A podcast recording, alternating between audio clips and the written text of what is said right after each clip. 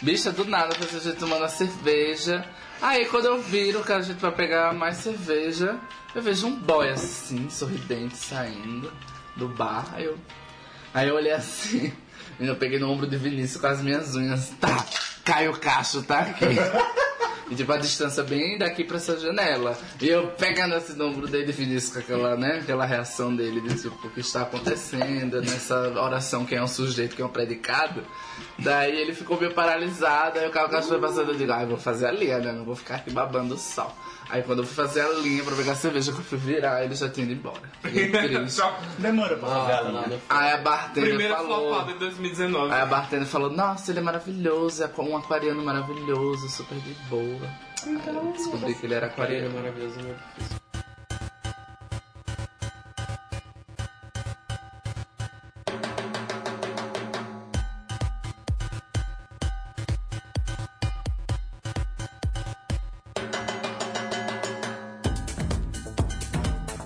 Meninas, sejam bem-vindas a mais uma edição, a nossa décima edição Ten, ten, ten across the ball.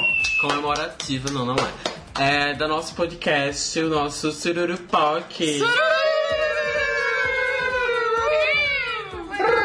Hoje, aqui que vos fala é Vitor Moura e estamos aqui, Rodrigo Veras. Olá, gente. Jorge Rodrigues, Olá. que voltou depois Ela de... está viva! Está viva, gente. A gente não escondeu o corpo dela, tá? Ela tá aqui viva, presente. Olá. Rafael Augusto. Oi, tudo bem? Eita, minha amiga, acho que é SMR. e Madison Melo, tá um pouco ocupada aqui. Tô não, amor. Eu estou aqui prestando atenção vivo e presente no meu O seu podcast. próprio universo paralelo, né, amigo? É, sim, estamos na nossa décima edição, uma ediçãozinha mini comemorativa, né? Vou falar um pouquinho sobre coisas, é, sobre dois temas específicos, que vai ser melhor animação, que provavelmente vai pro Oscar, a gente não sabe ainda que ainda não saiu, Mas a gente sabe. mas a gente Mas- sabe porque nós temos informações Dos confidenciais. votantes, Sim. né, do Oscar, falamos com cinco. Tá, mas enfim, agora que a gente já repassou aqui a pauta, é... sigam a gente nas nossas redes sociais, arroba Suruptalk, Instagram, Twitter. E ouçam a gente no, no, no Spotify, no Apple Podcasts. E é isso, gente. Não vamos mencionar aquele velho plataforma que a gente já sabe qual é. Porque, Acho que a Jorge já tá desistindo, tá, tá de palhaçada não, hoje a gente desistiu. Eu não, quem desistiu foi a plataforma, não foi eu. Ai, meninas. Ai, tô nervosa, minha cis. Tá, a gente vai falar das animações, né, que provavelmente vão ser indicadas ao Oscar. E são, nós temos quatro que são fases, né? São bem cravadinhas ali. Um a gente não tem porque a gente não sabe na qual vai entrar. Porque é a fila, né? Ano passado botaram até o bebê lá. Como era? Poderoso Poderoso chefe. Poderoso chefe. Provavelmente vai deve uma, uma animação japonesa, mas ela ainda não É saiu. japonesa mesmo? Raio Miyazaki. Eu tinha visto que era japonesa, posso É, estar não. enganado. Dragon Ball Z. Qual é aquele filme do Estúdio Ghibli que vai entrar e você é racista, né? Se tem um tracinho assim, você já acha que é do Miyazaki. Vai entrar Dragon Ball Z, o filme do Brawley. Exato, amiga. Foi lançado esse ano. Tá, Agora. Tá elegível. Já, exato. Pode. Então é tão bom que eles adiantaram. O primeiro, o primeiro filme, acho que todo mundo aqui já viu, quem não viu, não teve infância, se chama Incríveis 2. Ah, Amo. A, a sinopse do filme é bem simples, é tipo, todo mundo já assistiu É o prime- primeiro filme. É o primeiro Exactly. filme. Não, mas a sinopse é bem simples. Pra quem viu o primeiro filme, ele é basicamente uma sequência do 2 com uma história muito parecida, bem mais simples. Só que agora envolve, en- envolve uma diferença que, no caso, a Mulher Elástica ela toma um- uma posição ali de protagonismo. E o Senhor Incrível, ele fica com o plot de ficar em casa, em casa e cuidar da- da- dos filhos. Então, Péssimo. é, o filme é dirigido e escrito pelo Brad Bird. E ele- o elenco tem o Craig T. Nelson, Holly Hunter, Samuel L. Jackson, Sophia Bush e uma participação exclusiva de Isabella Rossellini. Pessoal. O Brad, ele fez o primeiro também, né? Fez o primeiro. Ele dirigiu o Inclusive, primeiro. Ratatouille. quem, quem E dublou Toy a. Story também. né? Calma, gente. Não, acho que não. vamos. Não, o Brad é do... Não, Toy Story é o Liam. Ratatouille. Ah, tá. Ele fez o. Da época de ouro foram esses dois, aí depois ele foi fazer o Missão Impossível 4. Aí ele voltou agora pra. Tá. Fantasma. Tá, o quatro, tá, Não, ah, tá. Inclusive, quem dublou a Violeta nos Incríveis 1 e 2 foi a Lina Mendes, que Lina faz a Christine no Fantasma. daí do Fantasma da Ópera aqui em. São Paulo. É, todo mundo aqui assistiu legendado? Eu vi legendado. Legendado. Não, Legendado. não, vi dublado. Ah, você, você tava em Maceió ainda, né, eu acho. Eu gostava muito da. Eu lembro de gostar da dublagem do primeiro. Ah, não, eu vi, eu vi Não, dublado. eu acho a dublagem, a dublagem, A dublagem eu acho é incrível. incrível. Beto, me arremessa. E tipo, a forma como eles transformam, transpõem tipo, as coisas é, É. da língua inglesa para o português, eu acho super Teve, legal. em, teve dublagem do Raul Gil, do Otaviano Costa, da Flávia Alessandra Isso. Só E do. Evaristo Costa. e do Evaristo Costa. Só quem votou 17. O meu Evaristo jamais. Ah, Nem votou, que Mas tava na... o, o âncora era o Só Evaristo volta. É. e o Raul Gil era o... O Raul Gil era um herói velho. Ah, tá. Ah, sim, sim, Ah, sei qual é. sim. tá. Desse dois, Que fazia, só uma pi- claro. que fazia uma piada sobre o banquinho. É, pois é, o filme foi um estouro de bilheteria, é a animação com a maior bilheteria da história, fez mais de 600 milhões de dólares só nos Estados Unidos, ou melhor, é a maior da história do México, nos Estados Unidos. Eu não sei se no total ele passou o Frozen. É esse que é a sequência mais longa de animação? Em qual sentido? 10 anos de diferença? Tem mais de 10, eu acho. Tem 14, eu acho. Amiga, deve ser. Tipo, eu não lembro de Passou uma... Toy Story? Não, mas do 2 para o 3 de Toy Story é menos de 10 anos. Ne não. É 94. 98, 94, não. 90 e... Não, o, é não, 96, o primeiro processário é 95. 95, o outro é 97. 97 ou 98. Não, não 99 é 100. O 2 é, é 99, é 99. É. Não tô doido não, tô achando 9, eu botei aqui. Amiga, Vai ser uma. no futuro. Vai ser o Toy tentativa. Story make 2 it é stop. 1999, o 3 saiu em 2010, então tipo 10 anos. Esse tem 12. 2010, eu achava que era E eu 2010. me pergunto. Tem 14, eu acho, não? E eu me pergunto, por que essa demora toda? Porque assim, a na- não teve nada a acrescentar na narrativa. Eu não sou muito da parte técnica, mas eu só vi uma certa. é, ficou uma coisa mais. Como é que eu posso falar? O adjetivo. Rebuscado. Amiga, é porque assim, tem uma coisa. Tipo, é um calendário que existe na Pixar, eles lançam um filme por ano. E como você até perguntou, foi o Brad, Brad Bird que dirigiu primeiro, sempre é a pessoa que tipo, tem que voltar. Então, por exemplo, pra você. Um filme da Pixar, ele demora 4 Refinado. ou 5 anos pra poder, tipo, ser feito. Tipo, entre concepção e você realmente fazer o filme, independente do roteiro ser uma obra-prima ou qualquer coisa. Então, tipo, tem realmente uma lista de, de coisas. E a Pixar, até então, ela não gostava de, de, de sequências. Isso foi só depois que ela foi comprada pela Disney. Aí é que eles começaram a investir nisso. E o Brad Bird, ele, no começo da década, ele fez o- o Missão? Missão Impossível. Depois acho que ele fez, eu não sei se foi ele, que fez aquele filme flopado do Tomorrowland. Não, foi ele. Não, é outro, é, É outro, outro diretor- filme, é, mas- Não, mas é um outro diretor de animação também É? da Pixar. Eu lembro que. Agora, assim, Não e... lembro. Eu, eu acho que ele fez um outro filme parecido, não? é dele Mas é mesmo. que eu entendo... O Tomorrowland é dele, Tomorrowland exato. Pois é, então, tipo, ele teve outros projetos no meio porque ele tava se aventurando no live action. E aí.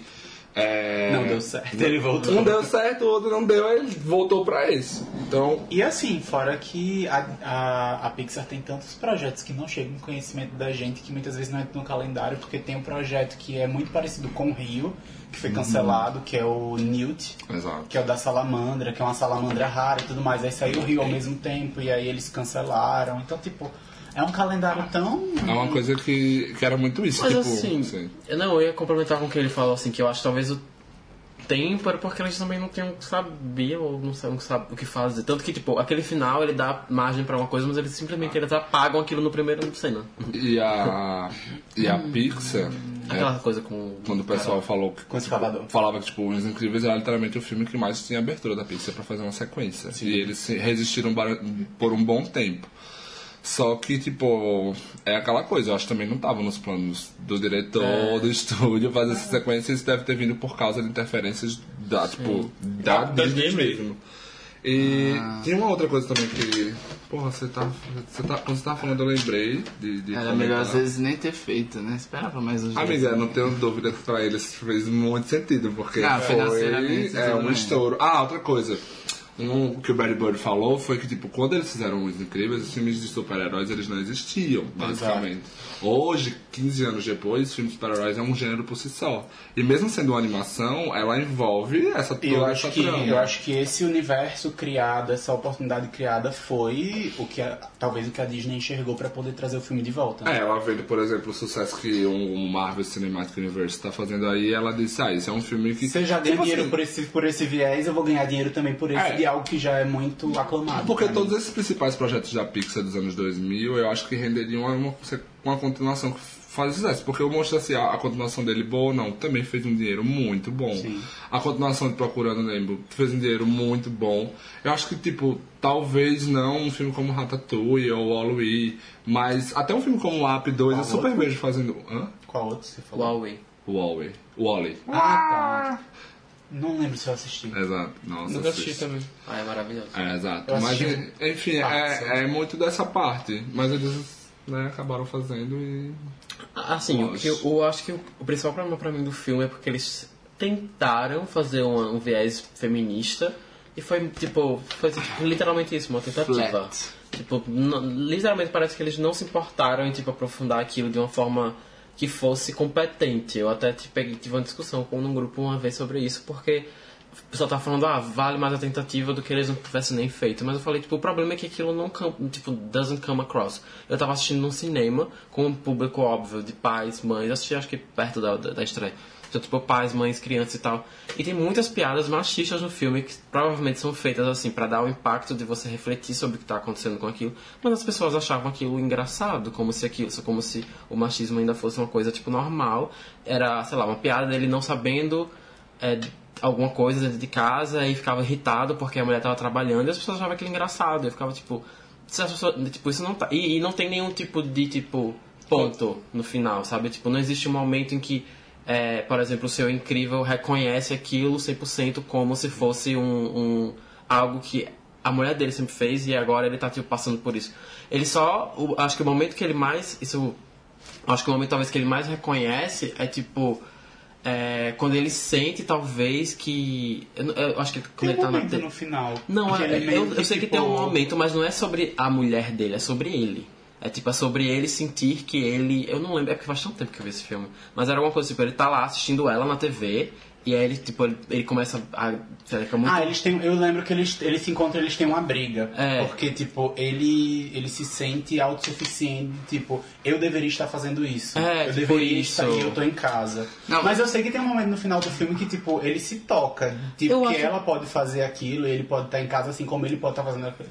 Que Eu, eles acho podem que, ter eu não lembro, papéis. eu posso, é porque realmente, como eu falei, faz muito tempo, mas eu lembro que foi tipo uma coisa tão minúscula. E, e, tipo, e não, e não é só desse lado. Desse lado eu acho muito mal feito e tem um lado dela também. Que o primeiro que o protagonismo dela surge porque o, o. Eu não lembro qual era o motivo pelo qual eles não escolheram o. Como é o nome do personagem? Não, o outro. O Que faz Samuel Freezer, Jackson. Ah, é, o. o qual era lá? o Senhor do Gelo, alguma coisa É, assim. o Senhor do Gelo. Eu não lembro qual era o motivo pelo qual eles não tá, escolhem ele. Frozen. O Frozen. O eles só não escolhem o, o Senhor Incrível porque ela fala, tipo, ah, porque você é muito destrutivo. A gente não, pode, não vai escolher você. Então, tipo assim, ela não era a primeira opção.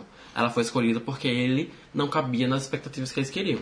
Então ela, ele- ela recebe um protagonismo porque ele não era capaz, e, não era capaz não, porque ele seria muito destrutivo para a cidade e eles queriam uma pessoa mais compacta e eles escolhem ela. E aí nisso, tipo, ela tem um, um plot lá, mas aí ela é sequestrada no meio do filme e, o- e o plot final só acontece quando ele volta. Ai, bicha, você com 10 minutos de filme você já saca tudo que vai Ah, isso acontecer é, até é, o o filme é final. 100% previsível também. Tipo, é horrível, assim, é super frustrante. E eu acho que essa questão do feminismo foi, é tipo, é tão superficial, é só tipo, ah, a gente vai colocar ela no papel de super-heroína e ele em casa. Mas não tem lição, vamos Não, dizer, não extrai nenhuma lição. Tipo, a, pra mim todo o arco dele em casa é péssimo, só salva o Zezé. Todo o resto não tem É nada. É, a- é, a, é a Violeta tendo aqueles surtos de adolescente que nem pra tirar, sei lá, algumas coisas, nem é tão engraçado. O outro tendo problema de matemática. Eu, eu, eu assisti o filme hoje, mas eu não vou mentir que eu assisti bem, tipo. E eu acho que uma cena que é que ele vê a mulher fazendo isso e meio que ele se toca que é, as coisas que ele tem que fazer em casa ele, deve fazer bem também, porque ele, tá, ele não tá conseguindo ensinar matemática pro menino, ele tá- não consegue lidar com a filha, e daí ele meio que nesse plot ele decide estudar mais, ele ajuda o filho, aí ele marca um encontro no local onde tá o boyzinho que a menina gosta, ele, ele meio que tenta é, ter uma relação melhor com o se Zezé. né? Mas é tipo, é, é, é que só isso. pra ser, tipo, um pai melhor. É, mas tipo. Mas não ele- tem reconhecimento da mãe. É, papel. não, é tipo, eles mal têm interação nesse ponto. Aí tem uma hora que ela liga pra ele pra perguntar como estão as coisas na casa, ele não conta que tá tendo os problemas porque ele quer que ela se concentre e que ele acha que isso é uma obrigação pra ele. Fora isso, não tem nenhum tipo de é, reflexão de nenhum dos personagens, assim. A, a Mulher Elástico você mal vê.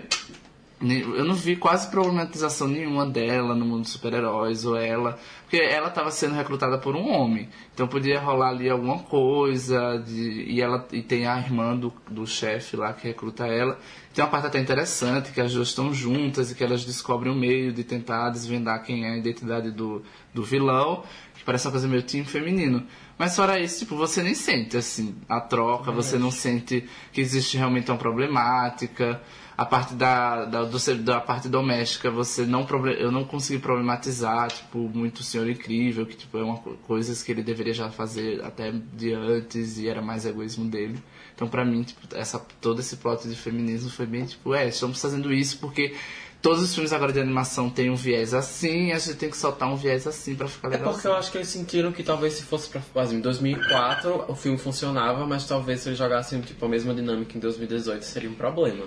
E eu acho que talvez o, o fato principal que eu não gosto da cena final é isso, é, tipo, ela, beleza, ela foi sequestrada, aí os filhos vão lá socorrer, mas tipo, só ocorre realmente, tipo, a, a sequência final dele socorrendo quando ele chega, que é tipo o salvador da, da situação. E eu fico tipo, tipo, massa, ele é o seu incrível, tipo, ele é, ele é basicamente o frontman da, da série, mas eu acho que, tipo, o discurso poderia ter sido melhor. É, eu não. Eu, eu não tenho nem como rebater o que vocês estão falando, porque eu realmente não lembro do filme. Ele é um filme que, tipo assim, quando eu assisti, eu não. Eu li algumas coisas na época sobre isso, não, não lembro de achar tão problemático assim. é, a escolha, eu só achei que era um tipo de filme que ele era, tipo, ele tinha um entretenimento muito legal no cinema, ele era muito bonito de se ver no cinema, inclusive. Mas ele era um, tipo, um filme esquecível, por todas as escolhas que o roteiro faz enquanto, tipo, decisão. Eu não acho que, tipo, é, esse, por exemplo, a gente falou, ai, quando a gente vê o filme com 10 minutos, a gente sabe como ele vai terminar. Eu não acho que isso é um problema, porque, tipo, todo mundo percebeu isso. Então, tipo assim, é, é, ele é honesto com relação a isso, assim. Eu acho que ele lida com aquilo ali como uma cópia do primeiro filme. E a, o objetivo é, tipo, mais é, essa mudança do protagonismo da mulher, da mulher elástica que eles fizeram porque é 2018 e na verdade acho que 2015, 2016 já tinha todo esse viés e eles buscaram. O meu maior problema com um filme como esse é porque ele realmente não fica tipo, em você. Quando você pega outros filmes da Pixar recentes, como o, o próprio Divertidamente, ele é um tipo de filme que quando você termina, você dialoga sobre ele. Até hoje eu lembro de cenas incríveis do, do filme que falam sobre o assunto. Por exemplo, tipo, a, a despedida lá da, daquele bonequinho dela, ele di- dialoga bastante com o que ele discute com relação aos sentimentos e tudo mais, enquanto que a única cena que eu lembro é uma cena engraçada, que é a cena do Zezé com o Guaxinim. Ou seja, ela é uma A cena... gente já tinha visto no trailer, né? É, é, exato. Então, assim, ela é uma cena incrível, tipo, muito boa, mas é basicamente o que eu lembro. E eu acho que ele filma bem até as cenas de, de ação, assim. sabe? Não, É, a eu- cena de ação, eu acho que eu acho muito boa. Desse filme que ficou mesmo pra mim realmente foram as cenas do Zezé e Dead na moda. Super ela é aproveitada, Não, eu achei subaproveitada também. Não, Mas, mas, gente, mas eu acho que ela tem a, a mesma importância do primeiro filme. A única diferença é que lá você não conhece a personagem. Exato, então, esse é o problema. Tipo, Mas aí você, É você utilizar a a, melhor a personagem cena do como... primeiro, as melhores cenas do primeiro filme são da Edna. Amiga, ela tem uma cena introduzindo Sim. as coisas. Eu queria que, muito tipo, ter assistido dublado a- só porque eu acho a dublagem da Edna maravilhosa. Mas é isso ia Maravilhosa. Mas é isso que eu É, falar. Tipo, mal. o Márcio falou, ela tem a mesma significância, mas tipo, quando no primeiro filme você não conhece, então ela tem uma, uma- um impacto muito mais pra legal. você fazer Não, muito e ela mais tem um impacto muito segundo, mais né? legal. Você querer usar o mesmo impacto no segundo filme não adianta. Você vai, tipo, a gente já, já conhece personagem. Mas não tem é- mais Olá. Flash. Eu acho que até. É, exatamente, eu ia falar, o Flash. Ele Quer dizer, o Flash não. o- Flash. Flash. Não, eu ia falar olá, tipo. Síndrome. Não, Você não tá falando dos, dos incríveis. do X-Men, que é tipo. Mercúrio. Ah, o Mercúrio sendo do Mercúrio. Ah, mas aí a Mas eu ia mulher, falar do né, Flash, é- que alguém falou, ah, e o Flash aparece tão pouco, não tem trama. Disse, No primeiro filme ele também não tem trama. Então o que, é que eles fizeram? Eles pegaram o mesmo roteiro do primeiro filme. É, eles fizeram. Na verdade, eles pegaram o roteiro de 12 é demais e fizeram Os Incríveis, porque a trama de Os Incríveis 2 é basicamente uma trama de sessão da tarde como 12 é demais, que é tipo, Sim. a mãe sai, aí o pai cuida, o pai nunca fala pra mãe que as coisas estão dando merda e é isso. E o meu maior problema com o filme é que Eu cresci com Toy Story, Toy Story 1, Toy Story 2, Toy Story 3. E eu gosto de ver os personagens crescendo. E aí quando você me vem com o filme, desde o primeiro momento que eles disseram, "Vou- vamos fazer Os Incríveis 2, vai ser uma continuação direta. Eu já fiquei com o pé atrás ali, porque tipo, eu queria ver os personagens crescendo. Eu queria ver, tipo, quanto tempo passou? Eu queria ver o Zezé grande já com os poderes. Eu queria ver a Violeta já maior.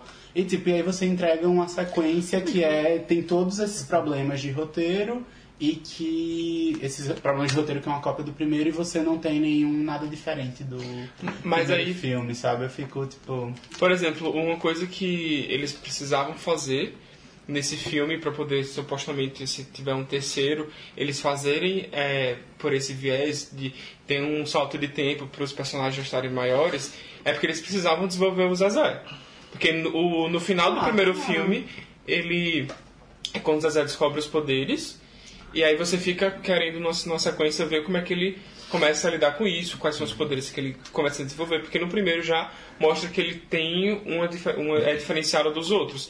Então, pra mim, o, o segundo filme ele realmente só vale por conta do Zezé em vários aspectos. Tanto porque é basicamente a trama da Mulher, Mara- da Mulher Maravilha, da Mulher Elástica, da Mulher Elástica e do Zezé se descobrindo. Só. Mas o problema é que o Zezé Ah, não se verdade. descobre, é tipo. Não, ele é um bebê. Mas não era uma Ele, descoberta a, dele, não, a talvez. descoberta é a utilização do personagem na trama, beleza. basicamente é tipo, é a cena Mas- final do primeiro filme Dentro com- do dentro filme. do segundo É. filme Sim. que tem vários momentos. É Sim. só isso. Ah, exato. Não- Mas eu acho que a falta de roteiro talvez seja o fato deles não quererem, tipo, avançar anos. Porque, tipo, eles não tinham o que fazer, eles não sabiam mais o que fazer. Então, tipo, ah, vamos dar continuidade aqui, porque o pessoal já gosta deles mesmo, vamos fazer isso aqui. E tipo, eles- se eles fossem fazer ah, o salto de tempo, eles- eu acho que eles não iam fazer esse erro de do, do Zezé já tá com todos os poderes descobertos, com tudo. Não, mas eles falo iriam. salto de tempo, tipo do Toy Story 1 pro Toy Story 2, você não tem um salto de tempo tão grande assim. Não, E tipo, poderia ser assim tipo funciona, 4 anos. entendeu? 4 anos seria um tempo ok. Exato. Mas só que o problema é que, tipo, eu acho que eles não tinham um roteiro bom. E se fizessem um, um salto de, de temporal de 4 anos, não tem como eles fazerem o roteiro babaca que eles fizeram. Não faz sentido. Pois é, tipo, você ainda consegue, você conseguiria facilmente ter uma saída no início do filme, nos 10 primeiros minutos, dos 10 primeiros minutos do filme, você conseguiria fazer cenas do Zezé se descobrindo e vendo como É, as coisas- mas aí eu, mas às vezes não eu acho que é uma isso. falta de, realmente, de talento. Não, chegaram, deram uma data, chegou na semana, e aí, quem fez o roteiro? Ninguém fez, pega esse daqui. Vamos se basear. Vamos fazer isso aqui. E, pô, Aí A gente, a aquele- gente tá falando aquela isso, mas eu acho que, do- tipo, é, é como eu tava falando sobre.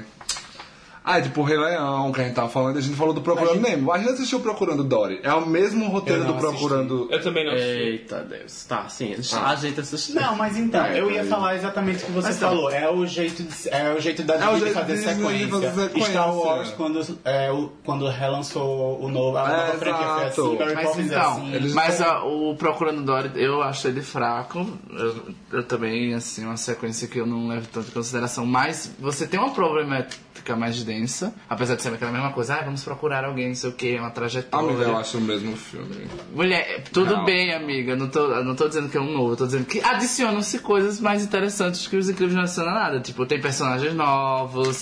Pensando no contexto de uma animação que é pra criança, adiciona É só pra vender boneco. Eu acho que os dois, as duas continuações, elas acrescentam a mesma quantidade de coisas. Tipo, Olha, Brito, Não, os sinceramente... incríveis não, tem nenhum personagem fora eles. Mas isso- Mas exatamente, tem os, tipo. assim, tem os super-heróis novos, Mas, mas eles tipo, são super eles, X. é, eles Eu são. não nem lembro de lembro nenhum dele. personagem do Dory que, tipo, Tem eu realmente da- da- goste a mais.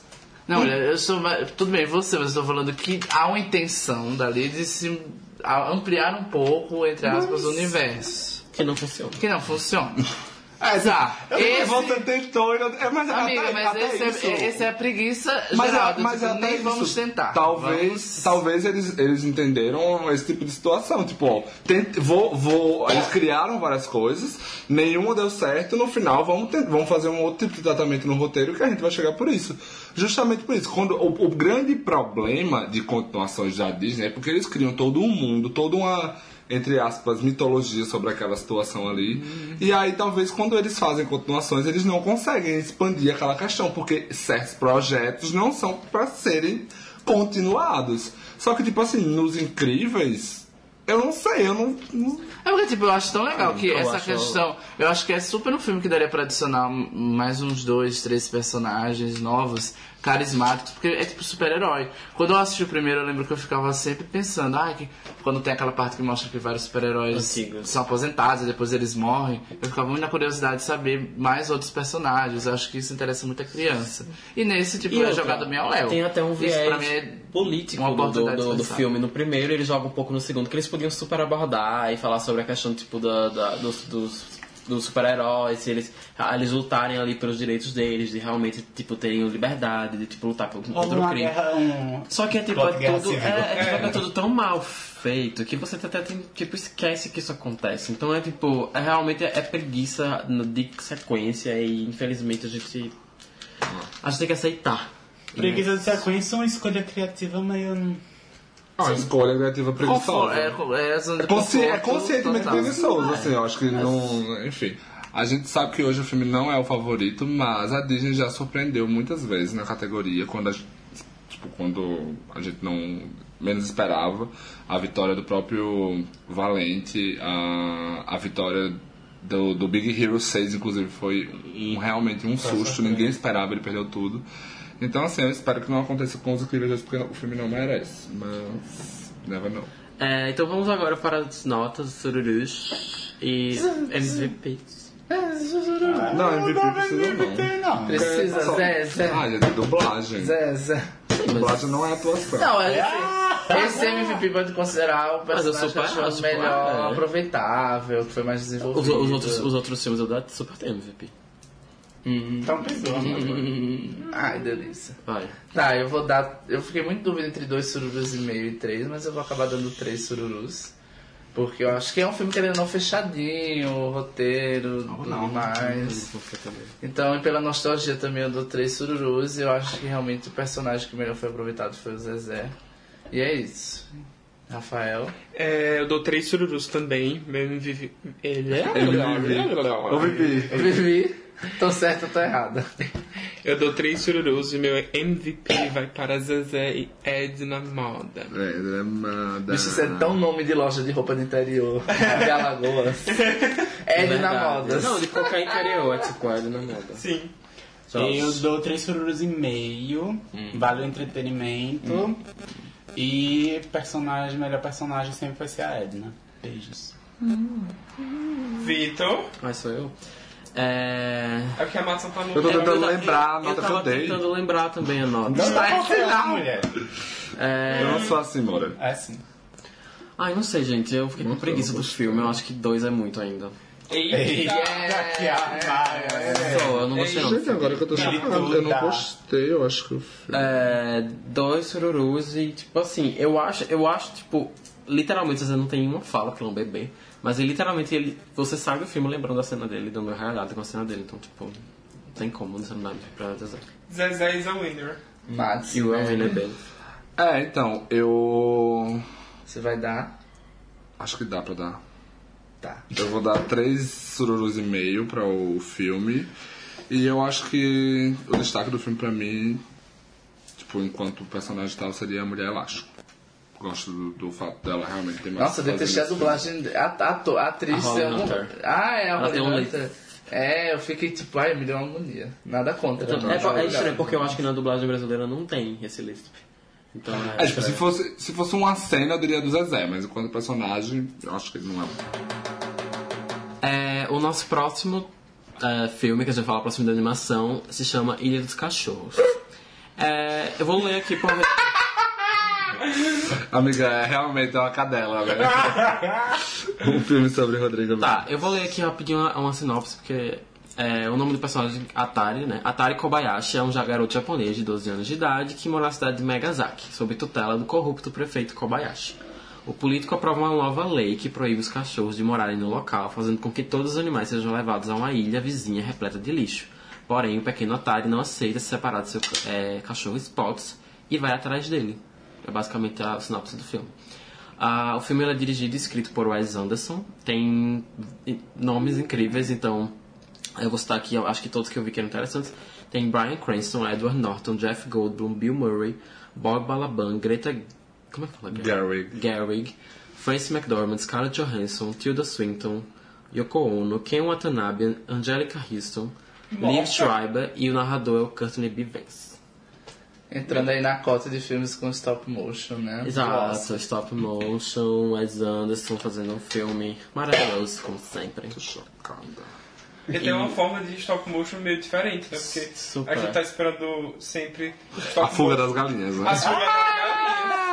Sim. Todo um estúdio, toda uma construção de um estúdio baseado. Porém, Baseado em definiu de uma geração. Total. É, lembrando que o Wes Anderson ele é um diretor de filmes live actions, né? Ele é diretor de filmes como Os Incríveis Balls, Moonrise Kingdom e Hotel Budapeste.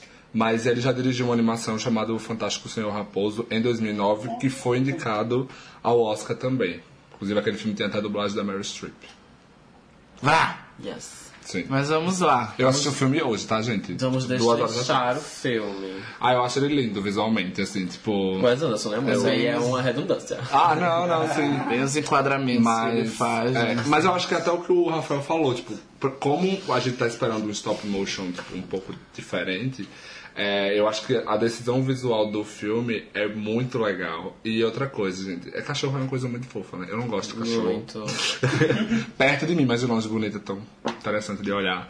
E, eu- e todos os cachorrinhos, quando eles vão aparecendo e eles fazem alguns tipos de piadas e os movimentos deles, eu ficava. É uma, é uma decisão visual muito, muito inteligente da parte dele. E, ah, inclusive, os materiais que eles usam pra poder fazer o stop motion, achei bem legal. Por exemplo, quando eles vão fazer a briga de qualquer Ah, cachorros sim. e tal, é tipo uma espuminha. Parecer Que The super Sims. É parecido, é, e acho que isso dá uma, uma certa reverência visual, porque você vê que eles usam de outros materiais para poder metaforicamente colocar ali o, o sentido que ele quer na ação e aí acaba ficando uma coisa realmente muito bonitinha, fofinha.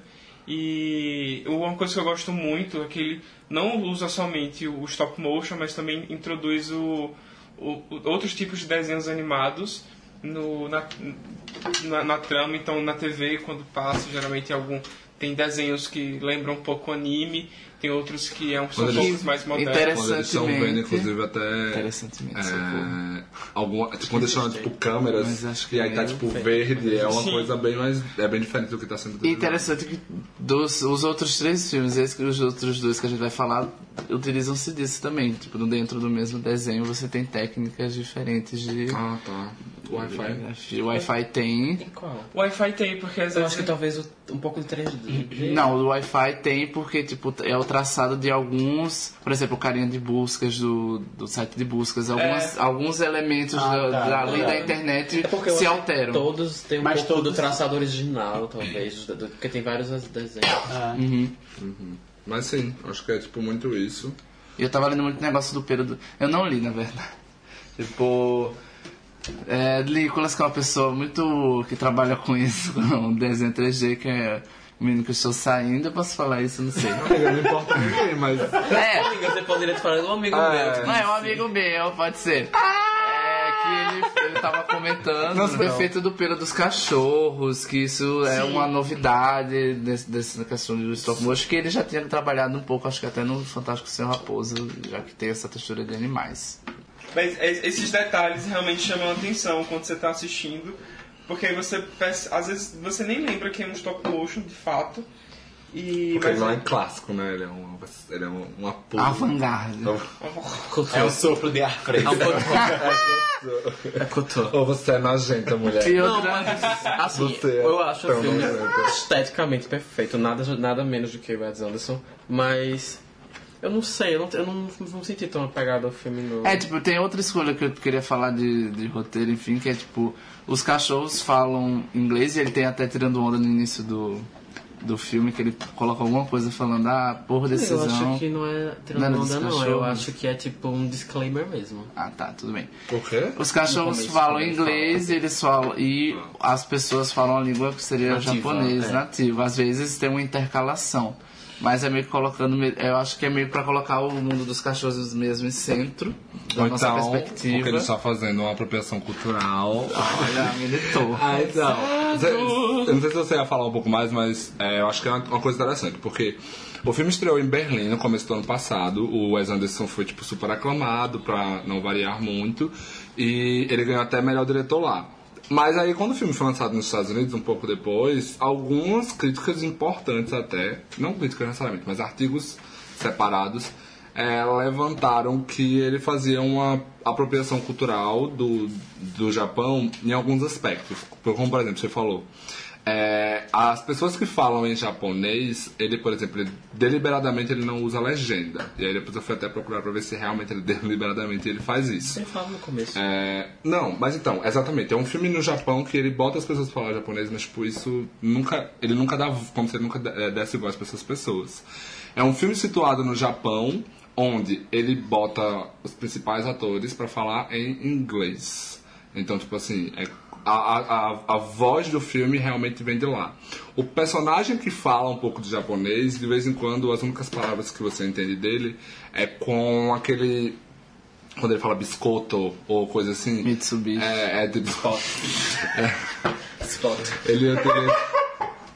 E o aspecto assim mais problemático para muita gente é que a pessoa humana que se mobiliza para fazer tudo isso é uma pessoa branca americana, como se toda a população japonesa fosse incapaz de tipo tá naquela situação e não ia mover uma palha e precisa vir uma pessoa tipo do ocidente para poder é, ser é, para ser tipo a mente pensante por trás disso tudo.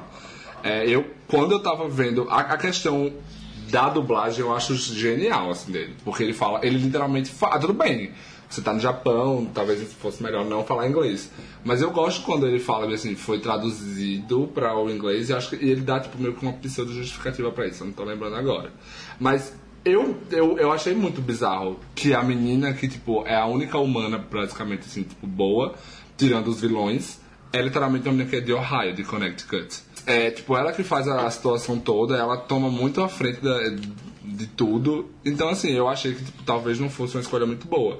E quando o Wes Anderson fez um filme pra Índia, que era de, de Darjeeling, alguma coisa, é, ele também foi tipo, criticado, porque ele meio que colocava a Índia, ele pegava só o pano de fundo, era tipo mood, e o resto era tipo problemas de homens brancos na, na Índia, era tipo três irmãos que vão pra lá e tem uma situação como essa.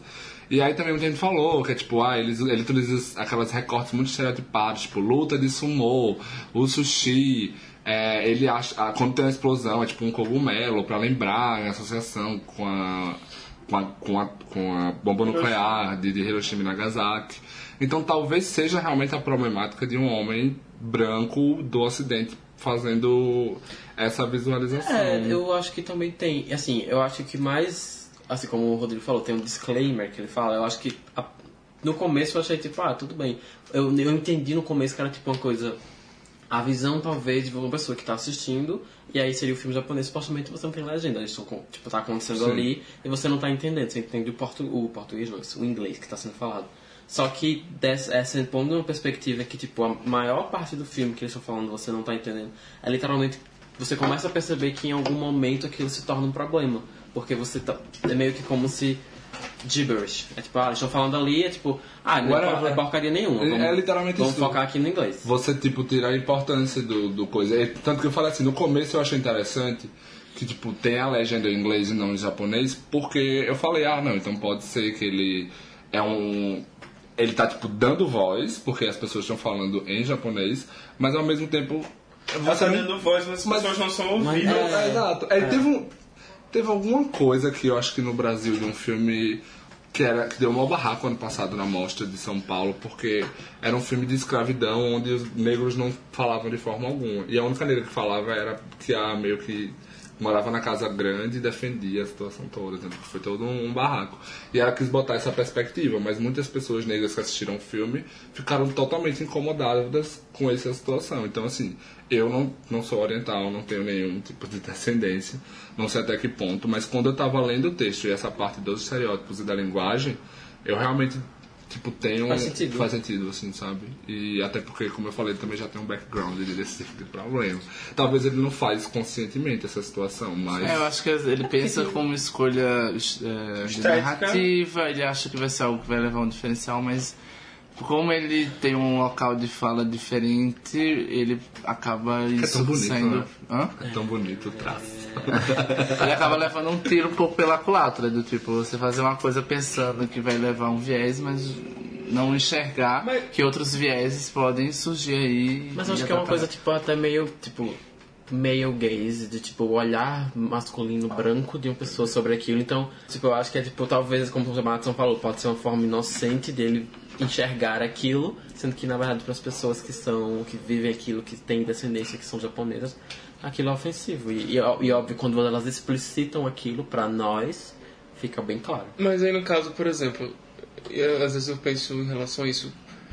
No- Não, uma pessoa que não é daquela cultura, ela não teria espaço ou vez para poder fazer algo, algo como aquele, aquele filme que ele fez, por exemplo.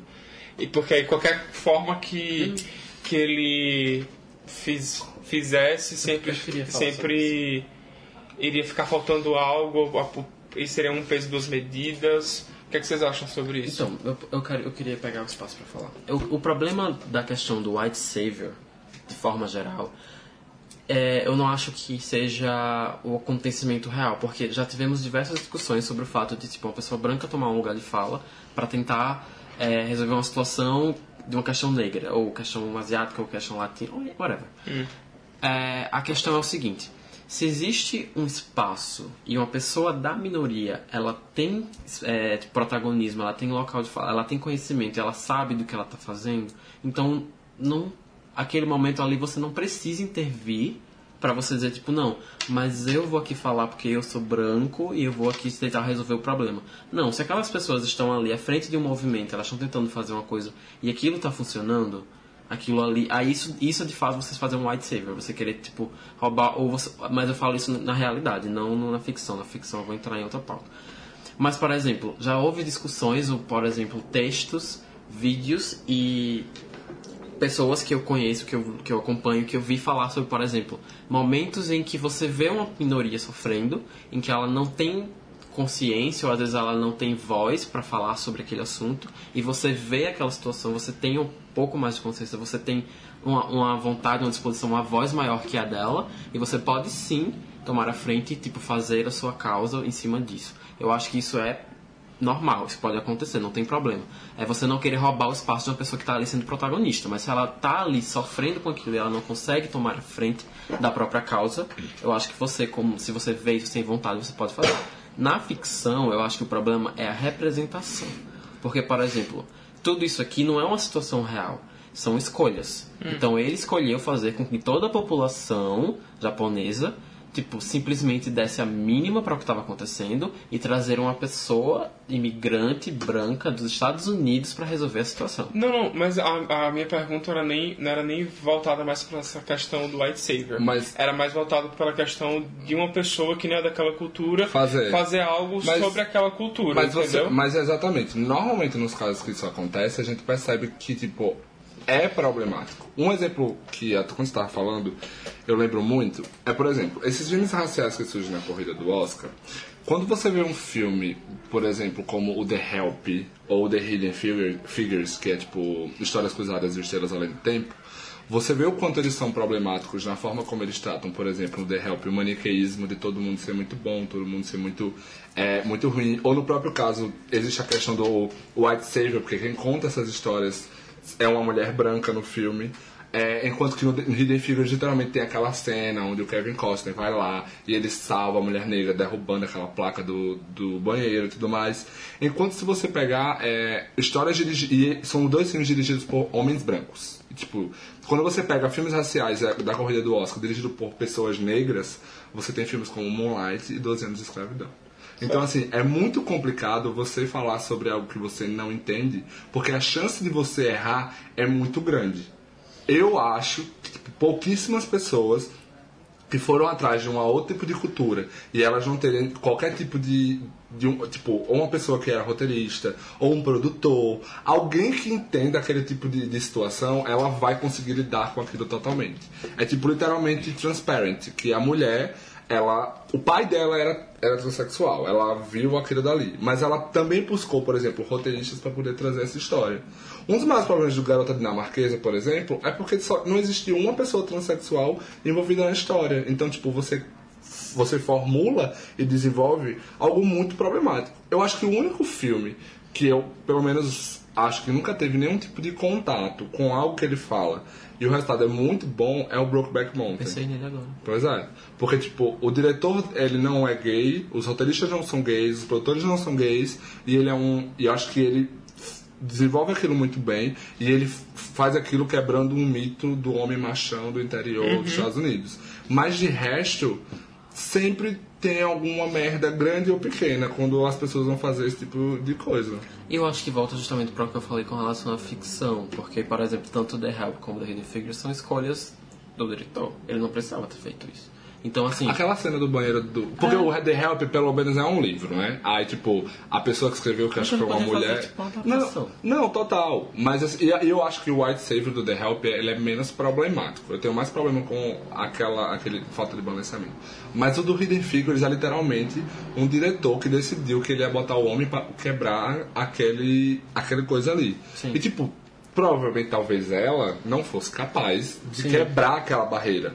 Mas a forma como ele posiciona aquilo dali é impossível o ponto final daquela ação você não associar com um homem branco fazendo isso. é resolvendo uma problemática. É, exato. Acho Mas, que... eu não falo. Fala. Não, eu ia dizer que eu acho que é muito você entender que, mais uma vez, o seu local de fala tem limitação. Então, se você tem um projeto, uma ideia, você pensa, "Co- meu projeto é ideia é o quê? Um documentário? Qual é o meu objetivo? Quem eu estou querendo atingir? Se for uma cultura diferente da sua. E eu acho importante é você buscar pessoas pra buscar pessoas pra, tipo, pessoas daquela cultura, pra você, pra servirem de você como, como é o nome que dá? Você, você pede uma... Representa... Não? Não, quando você chama alguma assessoria, vamos Ah, dizer sim. assim. Sim. De pessoas Consultoria. com uma Consultoria. e tal, pra ver, ah, eu tô fazendo isso certo, até onde eu posso chegar nesse meu projeto, o meu olhar. Eu acho que isso já faz um diferencial, porque daí você pode fazer, vai ter uma ótica sua que pode muitas vezes, é uma coisa que eu já ouvi, ah, essa questão de você ter local de fala, é muito interessante você ter uma diversidade de, de falas que venham de diferentes pontos, mas sempre saber que se você está analisando a partir de uma, vamos dizer, terceira pessoa, você pode trazer uma ótica, algo diferente, algo que vai acrescentar para a discussão, mas você tem que saber que você tem a limitação e que você não pode sobrepor e achar que a sua visão é, vai se tornar superior ou vai ser melhor do que a de alguém que vive aquilo. Inclusive, eu queria citar que a gente falou sobre isso com Impose, por exemplo.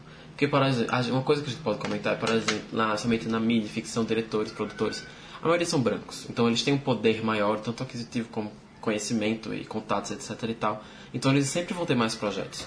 E não é que eles não possam fazer um projeto focado em minorias. É, como eu falei, Brian Murphy fez um projeto sobre é, pessoas trans. Não, não era focado nisso, etc. Mas- Trans, negras e latinas. Exato. Ou seja, dele ele só tem. Não, exatamente, Ele não tem nada. nada. Então, é só porque é gay, é porque é, É, só gay. porque não, é é só gay, porque ele gay. é LGBTQ. É, exato. É porque mas... é só LGBTQ, no caso. Mas ele não tem. Mas aí justamente o que foi que ele fez? Ele trouxe pessoas, produtores, diretores e. não, Atrizes. aí ro- e ro- a- não, atrizes porque estão no projeto, né? Mas eu falando assim, por trás, que fizeram o projeto da, da- é, passando a história, a consultoria, como ele falou, e participando do projeto ativamente. É porque no fim das contas um ator ele tem pouca influência quando você vai construir. É muito difícil um ator dizer, ah, vamos mudar essa visão aqui. Tipo, eu, deixa eu falar uma coisa que você, eu lembrei agora. Tem um filme chamado Kramer vs. Kramer, que é com a Meryl Streep e o Dustin Hoffman, um Oscar dela. O Oscar dele ganhou várias coisas. E, tem, e a Meryl Streep, na época, ela se arriscou bastante. Porque ela leu e ela disse, vocês estão colocando a mulher como literalmente uma vilã, enquanto ele é um pai solteiro bonzinho eu não vou aceitar fazer isso. E, tipo, ela era uma qualquer na época, tá ligado? Tipo, bem, bem whatever. Só que ela sentou com o diretor, e aí quando ela sentou com ele, ela foi permitida. Então, tipo assim, a cena que é uma cena do depoimento dela, que inclusive é belíssima, foi ela que fez aquela cena dali. E, da- e com aquilo que ela colocou, a personagem da mulher tipo, é redimensionada de uma vilã que deixou a família pra uma pessoa que tipo tava com problemas e precisou se afastar por um tempo. Mas é muito difícil um ator ter esse, esse tipo de força. É mais realmente quem tá por trás da- das coisas. E aí, justamente, que eu, é como eu falei, ele, como privilegiado, homem branco, à frente, tipo, com mais poder e posição, e posições melhores, ele pode fazer esse tipo de projetos, contanto que ele dê espaço também para as pessoas contar que, que ele tá contando as histórias, ajudar a contar a história que ele quer contar. E dar crédito. né? E dar crédito. Não ligar pra falar. Obviamente. Você pode me contar como é essa história transexual? Então é interessante esse ponto mesmo. Mas voltando à Ilha dos Cachorros. Vamos falar da história. Eu não sei se eu vou lembrar muito do, do filme depois, mas assim, eu, também eu concordo com você que eu não fiquei tão envolvido no filme. Mas eu gosto, eu gosto do, eu gosto até desse diálogo. do- Ele propõe um discurso político, tipo assim, de isolamento, tipo, dá pra você associar com vários tipos de minorias. Eu pensei em três, três correntes. A primeira que eu pensei foi é, maus tratos aos animais, que eu acho que é o mais claro. Aí você tem uma também que é justamente isso, do tipo, a surge é, a utilização de algo, de um problema na sociedade onde você aponta o culpado. E aí todo aí você se aproveita disso politicamente. Isso, e- isso acontece muito, por exemplo, em países que tem muito imigrante. Normalmente, É, tipo, tudo, eles, né? se acontece ququalquer tipo de merda, eles são os primeiros a se fuder. Eu acho que dá pra fazer um paralelo muito legal, especialmente nos Estados Unidos hoje em dia. Eu, assim, eu acho que é, é, é meio lúdico, é singular, você se envolve um pouco, mas eu também não vejo nada demais no roteiro, assim. A jornada que é desenvolvida, no final o menino chegando, né, e tendo toda aquela resolução, eu acho que não é um filme, é um, não é um filme cativante.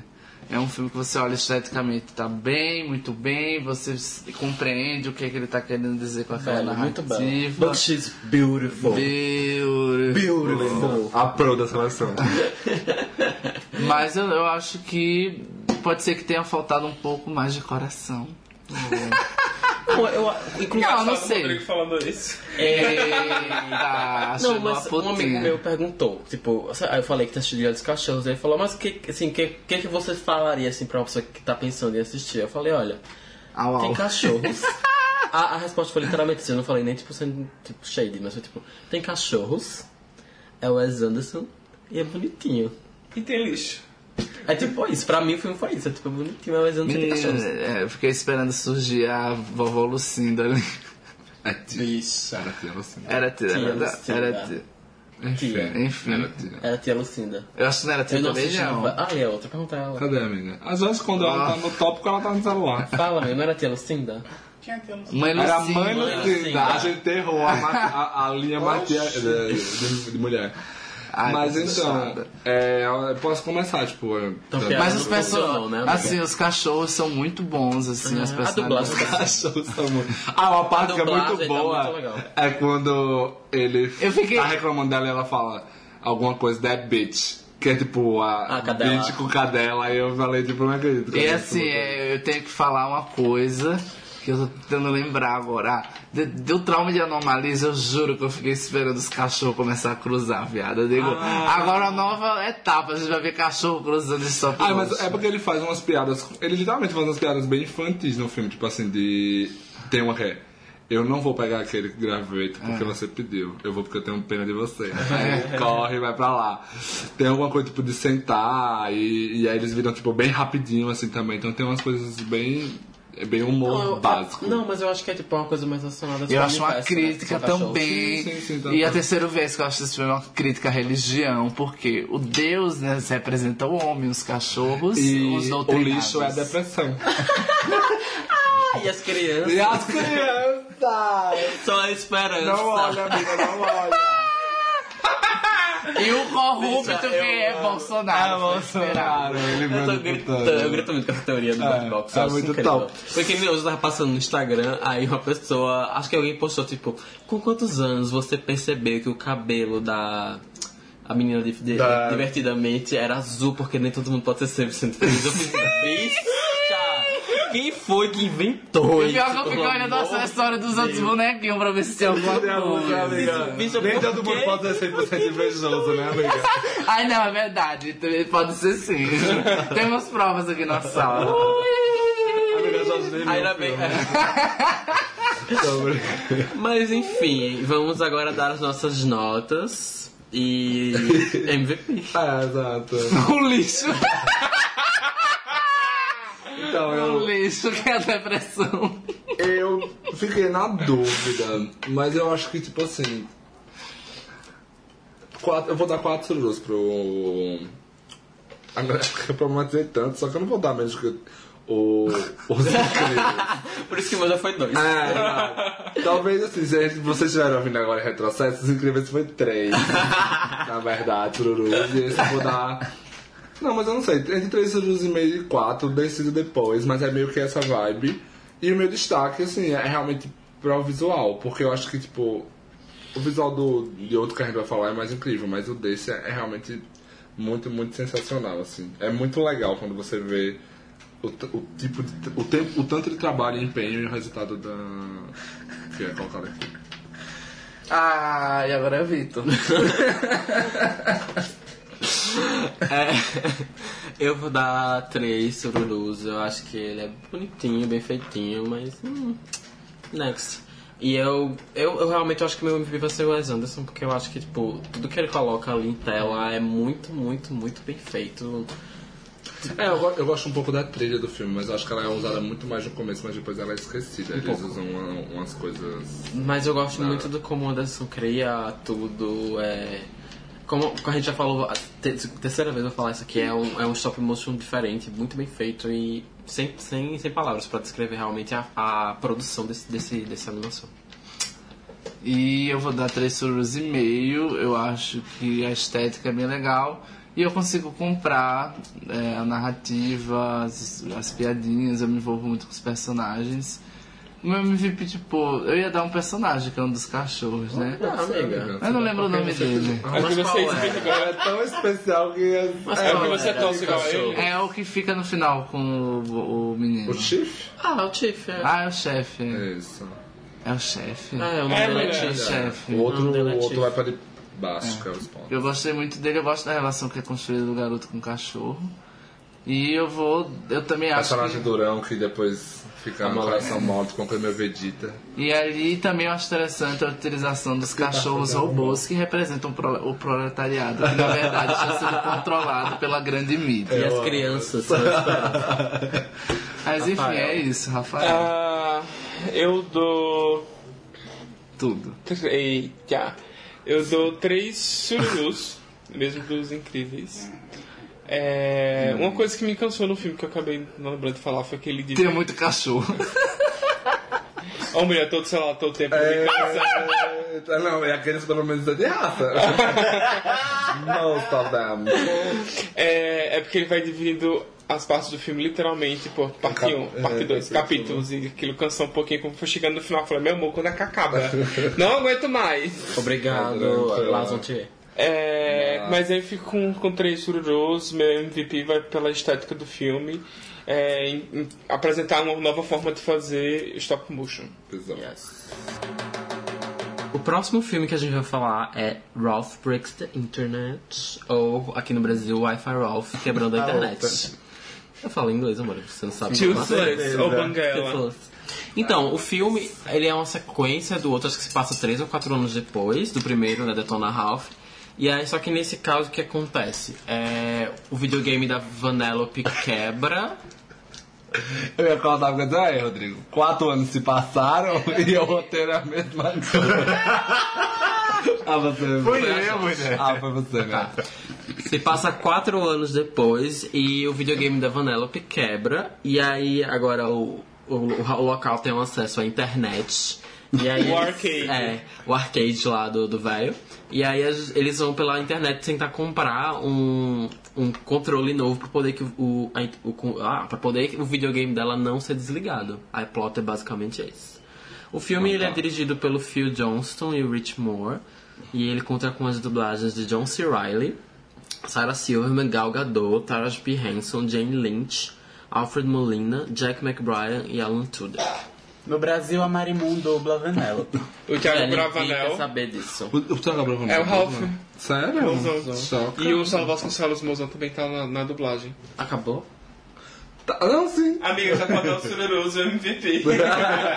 Não, é, o que, que a gente ia, eu ia Indicar comentar? agora, o que, que você vai O- indicar? Eu ia comentar que, tipo, o, o, o diretor mesmo do Zootopia. E eu fiquei muito chocado quando eu me dei conta que o primeiro Ralph é de seis anos atrás, que eu não lembrava de Nossa, jeito é? nenhum.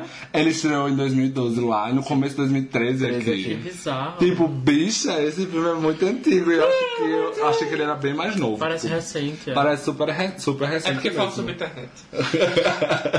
Não, mas Não, o é, primeiro não, não é não. internet. O primeiro é só videogame. Esse É eu uma coisa de um refresco. É o sopro E o sopro de afresco, Eu exatamente. vi esse dublado. Ah, você Eu também vi dublado. Esse eu vi legendado. Eu gosto- Eu do legendado, do legendado. Mas, Então, deixa eu falar porque eu acho que a maioria das pessoas não gostou. Eu, eu vou falar porque eu e gostei. você gostou? É. Eita! Chega, peraí, pausa. pausa, um momento icônico neste podcast. Não, é. Vitor Moura gostou de alguma coisa. É muito- não é que ele gostou de alguma coisa, é que normalmente ele gosta das coisas que ninguém gosta e não gosta das coisas que todo mundo gosta. Mas é é porque esse filme, ele é um filme popular. A. Vitor, ela gosta de coisas que ninguém ouviu ouviu. Não, mas acho que é a primeira vez que eu gosto de uma coisa que ninguém gosta nesse podcast. Só não é Nesse né? podcast. Vai, amiga, defende. Não, mas eu nem defender. É Então, porque, tipo, defende seu ponto de vista. não era justamente, não era nem defender. Era só pra falar, Tem tipo, três surus e meio pro Liga de Cachorro, isso aí. Você não sabe antes. amor. Mas se Foi. você deu 3,5. Mas eu acho que era pra ser quatro. Mas sei. Depois isso você que corrige, Isso que dá botar 10 filmes pra esse pessoal decidir. Tá, deixa eu falar. É o seguinte, não, o que eu gosto do, do, do, do I Fire Off, tanto do primeiro como do segundo, é porque eu acho que eles abordam um, um tipo de narrativa que não é muito comum pra animação. Tipo, no primeiro. O primeiro talvez seja mais comum. Que é tipo você não ser. Tipo, você não estar, não estar limitado àquilo que você, tipo, nasceu pra ser, digamos assim. Ou tipo, você. Amiga, e Pequena Sereia?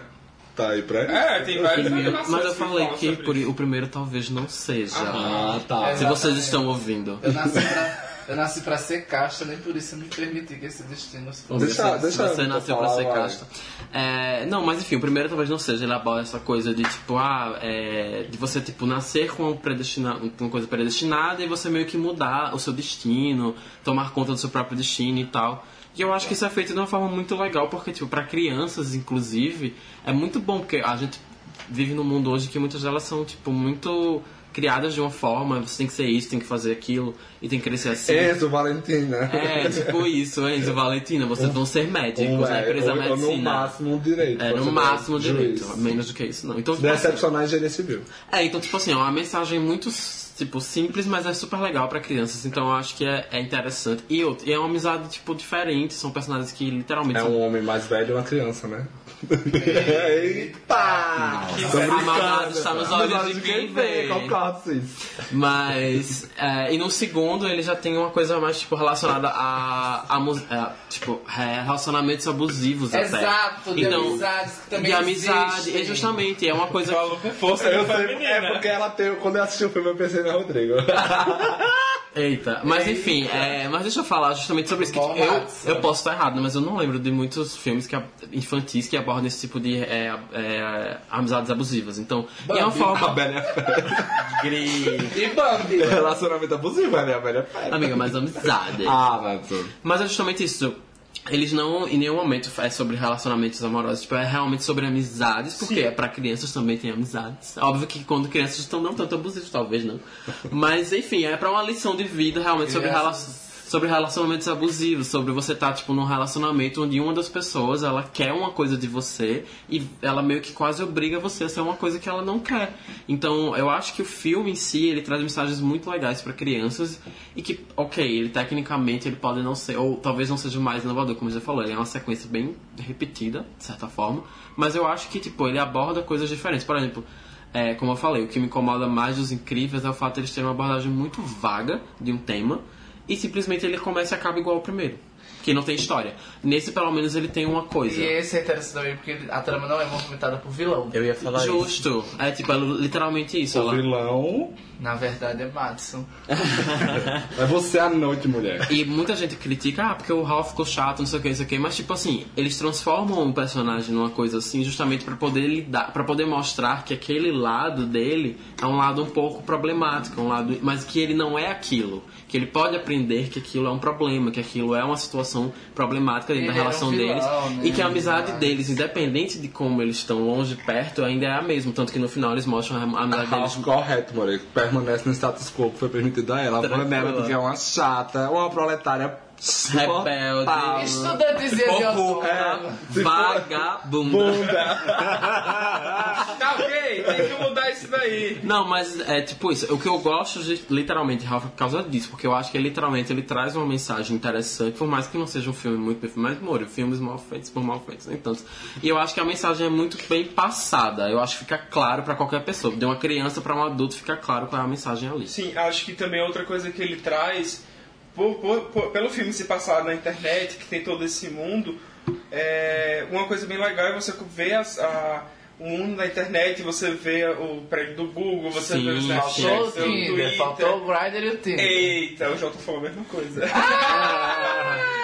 Mas uma coisa que eu acho lixo. é uma coisa que eu acho legal que ele traz é não ele mostra o lado bom da internet, mas também lá, mostra o lado problemático da internet. Sim, sim, sim. É, tanto de- da, da questão da, dos virais e de como isso é muito volátil. The comment section. A parte dos comentários eu tava assim, só comentários. esperando aparecer, porque era necessário. Era. Sim, muito bom. e, e eu acho que é legal porque você é um filme para crianças, né? De uma certa forma, e você vê que muitas crianças hoje em dia, pelas, pelas profissões que a gente tem dentro da internet, acham que é muito simples você ser um youtuber, você ter um Instagram Ah, é. bombado e que aí eles vão ter uma vida normal Ai, em relação a isso. Não, não que não seja uma possibilidade, né? Porque daqui a 10, 15 anos a gente vai ter profissões que a gente nem sabe que, quais é que vão ser Sim. mas é, você colocar um pouco de consciência que existe uma, comunidade que muito é tóxica ali justo. dentro, Sim. inclusive Sim. também E perigosa. e perigosa, até porque quando ele mostra lá a questão do, dos, Dos vírus, spams dos spams, Da Deep Web. é, amor. da Deep Web. É bom legal também mostrar um pouco isso de uma forma de conscientizar as Super. crianças É por isso de que que a internet é, é um, um local que ela também precisa tomar cuidado e que você pode tanto ser algo muito benéfico, que você pode é, ter um entretenimento, tem, você pode estudar, você pode trabalhar, você pode fazer várias coisas, mas você também pode se fuder muito. A, a parte do comentário pra mim foi essencial, porque, tipo, a Yas, ela chega lá. Como é o nome da Yas em português? Eu sei, eu não assisti em português. Yes. É yes, né? É Yas? Tá. Sim. É, é, Com certeza, É, com claramente. entonação. é, o nome dela é Yes, God. E a- ela chega lá, ela fala, tipo, é, eu já deveria ter dito isso. Na internet você não tem que ler. É a primeira regra, não ler os Se não, nos comentários. comentários. É, porque eu lembro. Eu lembrei, claro, foi a primeira coisa que eu lembrei foi do o filho do Michel Temer. Ele tem, tipo, acho que 8, 9 anos. E ele tem um canal no YouTube. E, tipo, os comentários do canal dele são, tipo, pavorosos. Ele é filho de um presidente que, tipo, participou de um processo de impeachment e assumiu. E as pessoas não entendem que ele é uma criança. Ah, mas concluindo que eu ia só, rapidinho, só concluindo que eu ia falar sobre a questão, eu acho que ele tem a, a adaptação é muito legal do tipo da historinha, de contar e tal. E a abordagem também tipo, da internet, da, dos outros personagens, da sim. Disney. É super tipo bem É abordado. bem legal. Nossa, a parte, da prin- a parte das Ah, princesas não, é a parte das incrível. princesas é incrível. A tirada, do, a tirada da, tipo, She's from Other Studio Sim, é sobre a Valente. boa. Ninguém entender a Valente é... Eu acho que a melhor parte é quando a Cinderela quebra o sapato. Nossa! Viado! Eu falei, mulher, essa é travesti, certeza. Essa é incrível. É, terminou? Eu gosto até da cena pós-créditos, que é, eu acho engraçado, inclusive, a cena pós-créditos. Você não, você não chegou a ver? Eu não Nossa, sei eu ri é muito, a do coelhinho. É, porque, Puta tipo assim, pariu. o trailer de Nossa, é muito bom aquela cena. É, e é tipo, você viu o trailer, né, do Wi-Fi Ralph? Vi. Que tinha essa Tinha cena essa e aí eles cena. falam, tipo, É. ai, eu não gostei, porque tinha uma cena no trailer que não apareceu no Quando a filme. criança deu um grito, eu dei uma gaitada. eu dei uma gaitada. É muito Enfim, maravilhoso. Gaitou demais, né, menina? Gaitei todo. Gaitou toda. Gaitão. Gaitei. Gaitão. É, o motivo pelo qual eu acho que eu não gosto tanto do, do filme é literalmente assim, porque eu não consegui me empolgar tanto. Eu, eu Ah, acho sim, incrível. eu, não, eu acho incrível a É. abordagem, mas eu não Eu, gostei não, muito do eu filme, acho não. incrível o discurso e a temática que ele leva ali, mas eu acho que em nenhum momento eu sou tão pego por isso. Mas assim, eu já não sou desde o primeiro. Eu gosto do, do Ralph é, e eu gosto desse de uma forma bem parecida. Eles são animações que eu considero bem feitas, é, tem, tem o seu discurso ali com para abranger todos os tipos de pessoas possíveis, mas eu só consigo ver ele tipo de longe. Eu nunca consigo me conectar totalmente com a história. É, eu não fico tipo 100% animado e até e tipo por mais que eu também goste e sei lá, eu vibro com alguns comentários que com essa coisa por exemplo, na internet e aí aparece a busca do Google Highlight. ou, ou ou como é que Nossa, aquele senhor sabe tudo, é maravilhoso. Era uma- É uma POC velha. ou os pop-ups e tal. É, eu não sei, eu não. Eu Eu, acho acho bom, mas eu não consigo achar sensacional. É como se porque eu é O primeiro pegasse- filme pra é mim como é se muito um melhor. there. O primeiro filme pra mim é muito melhor. Eu não sei se eu Talvez porque dizer se um era melhor que existe... outro. É, não, eu acho que o primeiro ainda eu me empolgo muito com a história. É porque a- gente conheceu os personagens ali, então tipo, tem toda uma surpresa. Entendo. O segundo pra mim é muito mais Eu acho que essa parte. o de- como funcionam as referências e tudo É, mais. eu a acho que fica, tipo é assim, boa, mas tipo o, o roteiro acaba colocando assim. Qual é a próxima referência que você vai encontrar? É. Qual é a próxima personificação que a gente vai Mas Mas o- isso é a mas mesma rote- coisa do primeiro, porque Não, no primeiro, no o, ro- primeiro o roteiro do primeiro é muito, é muito mais Então, eu não tô- instigante, porque Então, tem a eu não tô, eu não, vilão eu não tô tudo mais. defendendo aí, porque eu, eu acho que os dois têm o mesmo nível. Mas Sim, eu é. acho que nesse, pra mim, fica muito mais porque, ao contrário do primeiro, eu conheço essas coisas da internet. O primeiro era uma coisa mais tipo. Ah, de- mas é uma coisa questão pessoal sua. Mas eu não tô primeiro... defendendo o primeiro. É Não, não, falando. mas o que eu quero falar? No primeiro, essa questão do easter egg, do qual vai ser a próxima referência, é literalmente com os videogames, que ele aborda todo Mas isso é nos mundo. primeiros 15 minutos de filme, porque depois você tá praticamente vivendo nos jogos deles. Ali você Ah, não vai ainda ter assim, ainda o assim é easter egg, o easter egg no máximo é a montanha de mentos e coca e só. Amigo, mas Não a, acho. A história eu acho E aí eu não acho- seria a história flui internet. sempre Por exemplo, na internet é muito mais referência. Não tem como você Ah, não comparar com a tá, questão do arcade. Mas ali, tipo, eu acho que literalmente todo o filme ele é uma referência. Até o próprio jogo de videogame da Vanellope é uma referência em si aos jogos de kart. Então, tipo, eu não. Eu, eu, eu acho que tudo. Ah, como em questão de referência, eu acho igual. Eu não vejo diferença, não. Eu acho que. Eu só acho realmente. Eu gosto muito do, de ambos. Eu gosto dos dois personagens. Então, pra mim, eu acho o filme muito, muito bom. Eu gosto muito dessa criação de universo, assim. Tanto esse quanto o do Homem-Aranha tem isso. Não querendo comparar, comparar. Mas eu gosto das referências, eu, acho, eu, eu compro a ideia. É claro que são muitas referências que são meio. Se você fosse imaginar, você imaginaria algo parecido com aquilo. Mas eu acho muito legal a Ah, eu- questão do vírus, como o vírus é Ah, pego, sim. como um vírus é, reproduz a partir da insegurança e faz esse paralelo com a insegurança do próprio, dos próprios Sim, é personagens. Eu acho que a narrativa às vezes se perde um pouco no meio da, dessa trajetória É que eles têm que fazer. Eu acho que às vezes fica meio perdido o, o foco que eles tinham e tudo mais.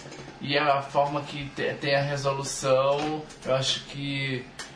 É, eu gosto, mas eu já vi gente criticando, assim, do tipo, que é basicamente quando ele perde isso, todos os malves vilões, né, o que seriam os vilões desaparecem. Mas não tem muito problema, eu acho que é um filme que infantil, que consegue trazer uma, uma mensagem interessante, não se supera, não traz nada muito de novo, Sim. mas eu acho super entretenimento. Até aqui, agora que a gente tá falando, esses três filmes, pra mim, eles são filmes que eu não acho ruins, mas não é um tipo de filme que eu quero, tipo, falar sobre, ou que eu quero pensar, ou que eu quero rever. São, tipo, são Ah, os eu, queria que... dizer que eu acho, eu lembro do, do Twitter que eu acho tão fofinhos os passarinhos assim. Ah, parecem é muito É, legal. muito fofinho, muito fofinho mesmo. passarinhos cena. azuis. Eu senti Mas falta sim. do Mario porque me prometeram Mario e o Mario não apareceu. É, Só então. isso. Ah, eu não, não prestei atenção. não. Mas tá na internet? Hã? Hã? Que mais? Aí, tem que ser Rodrigo Paulo da sexualidade. Sempre. Até no filme. Até em animação. Podemos? Podemos. É, então a gente vai dar agora cada um sururus é, e um destaque em algum momento, uma coisa assim. É, eu, a- o meu, eu vou dar três sururus e meio, que eu acho que foi a nota que eu dei. Ele é, como eu falei, ele é um filme divertido, mas ele também tem a questão da mensagem, então ele fica nesse meio termo. É, e eu acho ele um pouco. Eu não sei, eu, eu fiquei na dúvida se era os incríveis, mas acho que sim, no final das contas. mas um, um pouco abaixo do, do Rito dos Cachorros, pra mim. E a cena de destaque pra mim tem que ser a, a das princesas. Acho que todas as interações, todos os comentários. Nossa, a- Até a parte que elas falam. a cena que ela, pra identificar ela como uma ela é uma princesa. é E eles acham que você vai viver pra sempre feliz com o macho. incrível. É. que todos os problemas vão ser resolvidos quando o macho vai chegar pra resolver. É muito. É, Icônico, muito icônico. A cena das princesas é perfeita. É, eu fico. em- Eu fico- eu tava pensando aqui, ah, acho que eu vou dar 3,5. Só que quando eu vou lembrando dessas cenas muito boas, faz dar 4 sururus. Então eu vou dar 4 sururus. E é isso. Ah, ah, Eu vou dar. Gente, eu dei, mas eu vou desdar pra dar um novo. Eu dei quatro sururus pro Ilha de Cachorro, mas são. Não, eu dei 3,5, mas são quatro. E esse é o filme que eu vou dar 3,5. Eu acho. Porque o Rodrigo que... faz uma crescente, ele não pode deixar dois filmes com anotação. Incríveis com três, esse três mil. quatro. Aguarde a próxima. Mirai vai ser 5, com certeza. Com certeza.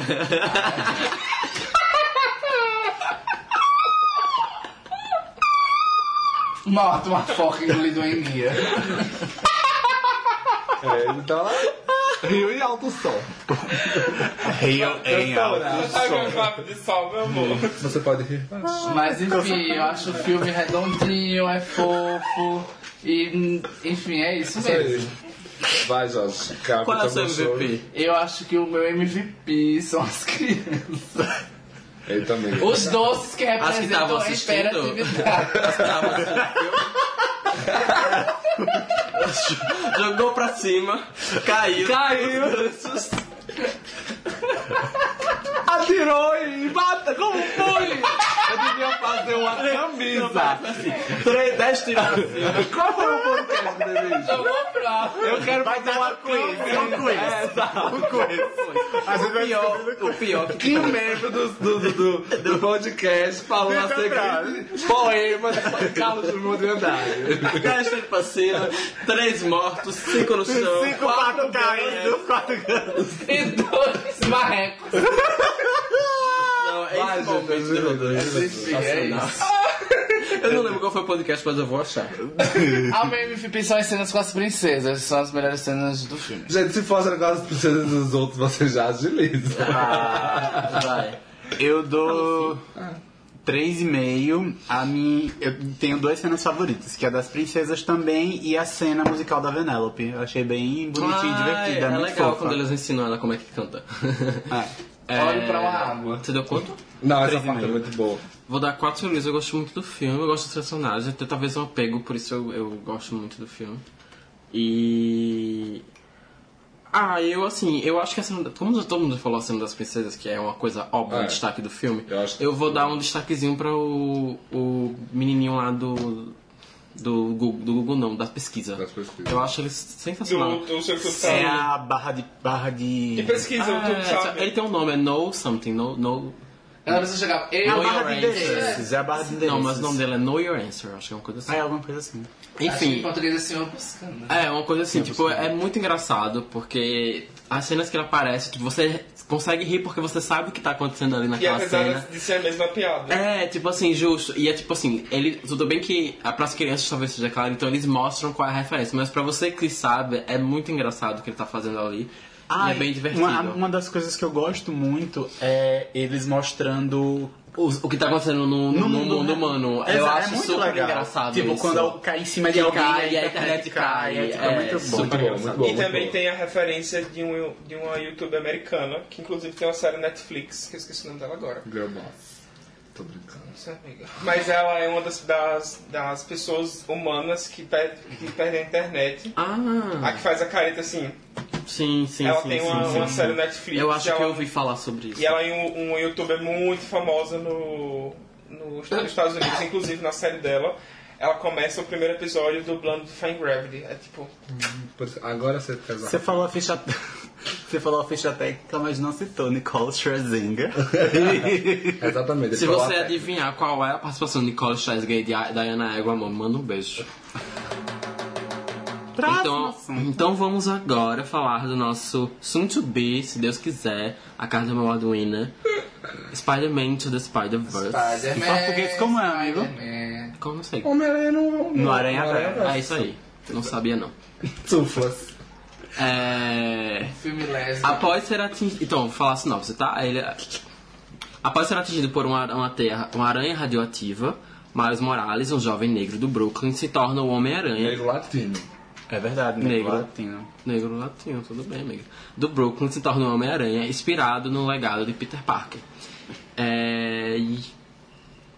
É o isso aí, galera. Não, é porque eu acho que o resto é um pouco. Tudo bem. Spoiler. Gente, é um filme, Não, é um tipo- filme de origem do Homem-Aranha. É, mas aí tem a Enfim, o rei do crime tá lá fazendo um. Sim, é. Tipo, ele basicamente ele vai conhecer o, o rei do crime, que é tipo um, vilão da- dos, dos quadrinhos, Isso. que ele quer basicamente. Ele tem um interesse num, num negócio de partículas lá. É, num- tipo uma máquina que basicamente ela abre um- uma outra dimensão Dimensão. porque ele quer trazer de volta o, a família dele que morreu no acidente. Então ele quer trazer de outra dimensão pra a dimensão dele. Esse é o objetivo do vilão. E aí o resto vocês vão ter que assistir o filme Isso pra ver. abre vários universos. Isso. É, ele é dirigido por três pessoas: Bobby Pescichetti, Peter Ramsey e Rodney Rothman. Rothman. E aí a dublagem é feita por Shamake Moore, que é o que faz o Miles Morales, Jake Johnson, Hayley Steinfeld, Mahershala Ali, é, Lily Tomlin, Zoe Kravitz, John Mulaney, no, Nicolas. Cage. Você falou da Kimiko Glenn já? Quê? Kimiko Glenn? Não, Kimiko Glenn não ainda. Ai, problema. Nicolas Cage, Catherine Ham, é, Liv Schreiber, Chris Pine e Kimiko Glenn. Zoe, Zoe, tá dublado. Ele faz Chris o Pine. Peter Parker original. Original desse do O loiro? loiro. Tá. É. Quem? Catherine Han. Não, eu disse Zoe? Ah, Aleta? sim. É, ela faz a Mary Jane. Mary Jane. Sério que ela, A né? Ela é ela, é a que fez, ela fez o Waitress na Broadway. Só que ela, eu não sabia, eu conheci ela por Waitress na Broadway, mas ela fez Orange is the New Black. Ela fez- Hum, é, eu também não, eu não assisti. É, eu não sei a temporada dela. Tá, então vamos todo mundo aqui aclamar o filme maravilhoso. amo. Gente, filme incrível. Quem não foi Andrew. assistir no cinema. Quem não foi assistir no cinema, por favor, vá. Vá porque assim, é um filme incrível pra cinema. É o melhor A- filme do Homem-Aranha ever made desde Homem-Aranha ever. 2. Vamos- Amiga, é o melhor filme com selo da Marvel feito. Ever, ever, ever. Fácil. Ever. Fácil Tipo não, assim, mas é.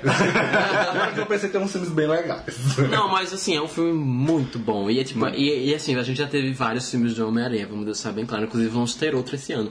Mas esse, com certeza. Entre Homem-Aranha e Batman, meu amor, É, a gente não quer mais voltar. Inclusive, eu tenho certeza que o próximo filme do Homem-Aranha não vai superar esse. Com certeza. Amiga, mas. Não tem nem como ele superar. É. Pelo não, trailer, não com aquele trailer. pelo que- trailer a gente sabe foi que é ruim. Que a gente falou, alguém falou que é tipo, Peter Parker, é, Peter Parker vai pra Londres, tipo, séries. Sabrina vai pra Austrália. Aí esse agora é tipo nessa, nessa vibe, assim. Mas enfim, o filme é incrível. Personagem Miles Morales é assim, um anjo.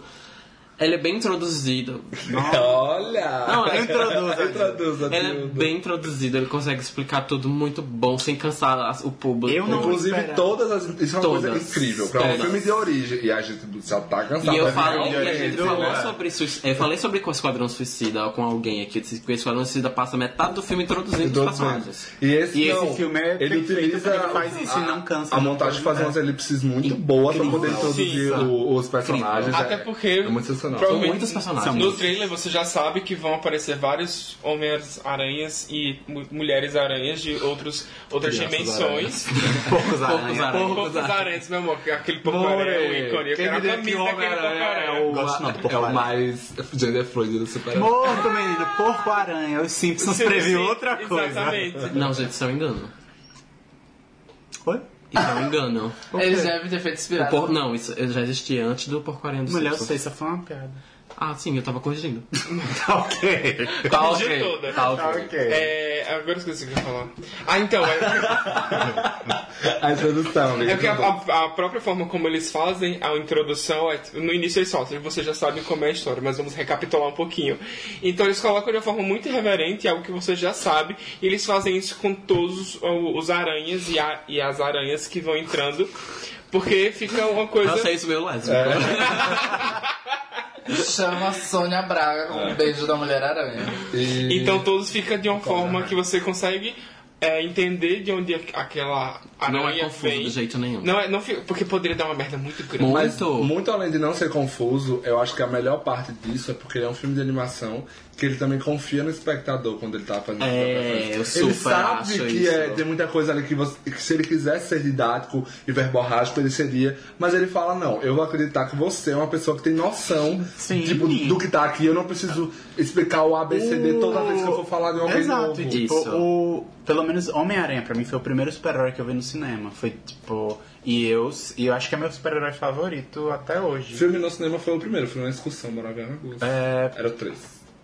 e, e o que? Era o Homem-Aranha 3? É, eu morava em, Massa, em, Taquara, em Taquara, na Arapiraca. Então, tipo, o primeiro que eu fui ver no cinema mesmo Foi o 3? Foi o 3. Nossa, Nossa, logo que pior. amigo. Amiga, mas eu tinha, tipo, 12, 13 anos. Eu nem achei ruim, né? Hum, tudo bem.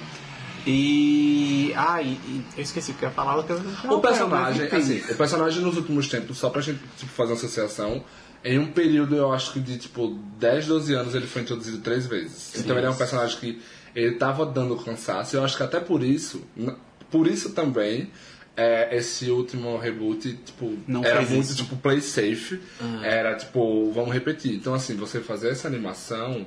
Caralho, a chance tipo, De dar errado. de dar errado era, Era muito, muito incrível. grande. Mas E não, até o porque eles estão introduzindo um outro personagem. Então, Exato. tipo, não é o Peter Parker. Inclusive, eu não. Eu conheço mais Morales dos quadrinhos muito básico quando ele surgiu. Eu não, eu não sabia que o filme ia de falar sobre a origem dele. Eu achava que ele já era Eu Homem-Aranha. sei que ele, foi, Eu ele não- surgiu separado e aí ele fez Isso. tanta popularidade que inseriram o Peter Parker no meio da história. Pois é, e eu não sabia Não, que. tipo, eu não na sabia verdade que ele é de um o- universo chamado Ultimate. É, Ultimate, exato. ele faz parte de outro universo, só que aí, tipo, ele meio que Ele é meio morreu que o Ultimate tempo. Spider-Man.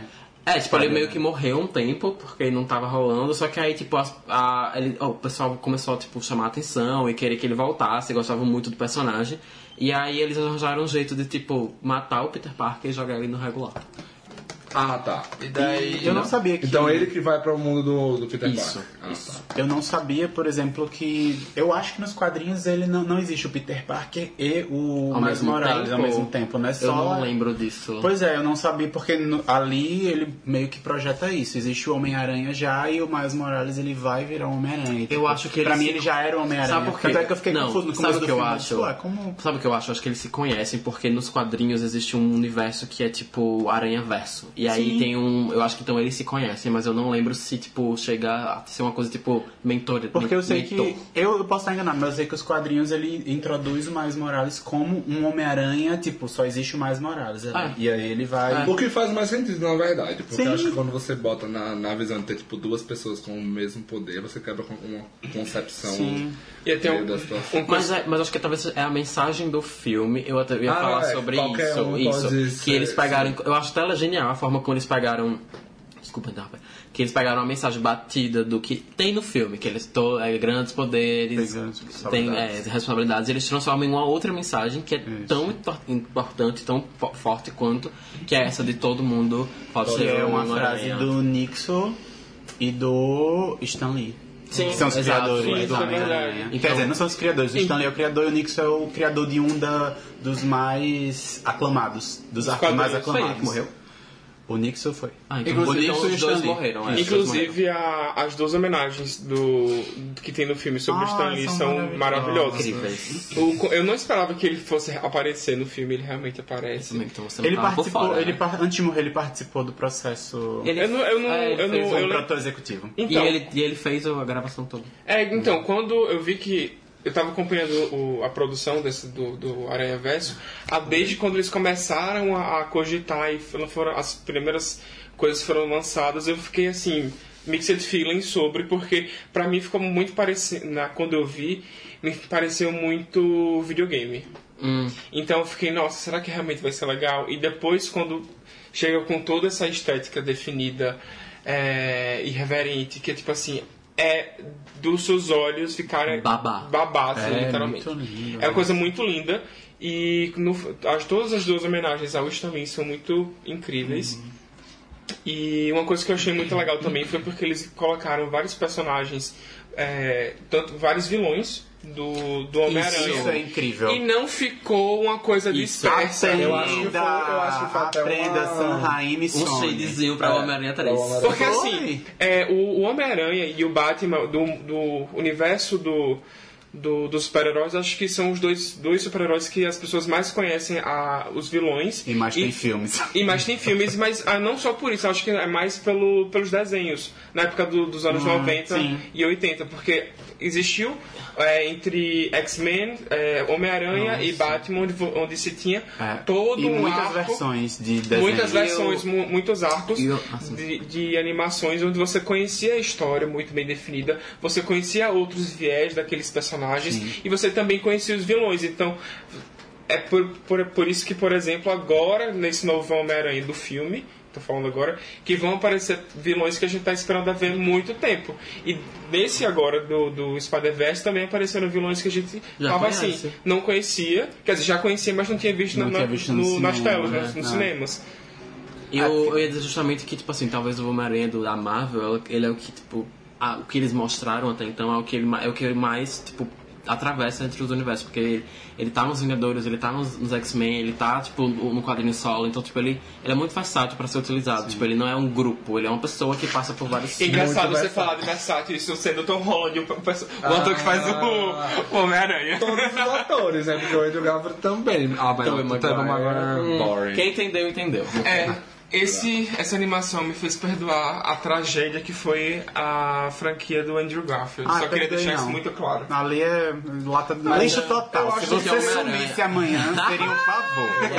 Que pesado. Eu acho que os dois últimos pra mim É. são whatever. É, tipo, eu acho o Homem-Aranha pra mim é 1 e 2, o primeiro tem o Maguire e o resto morre.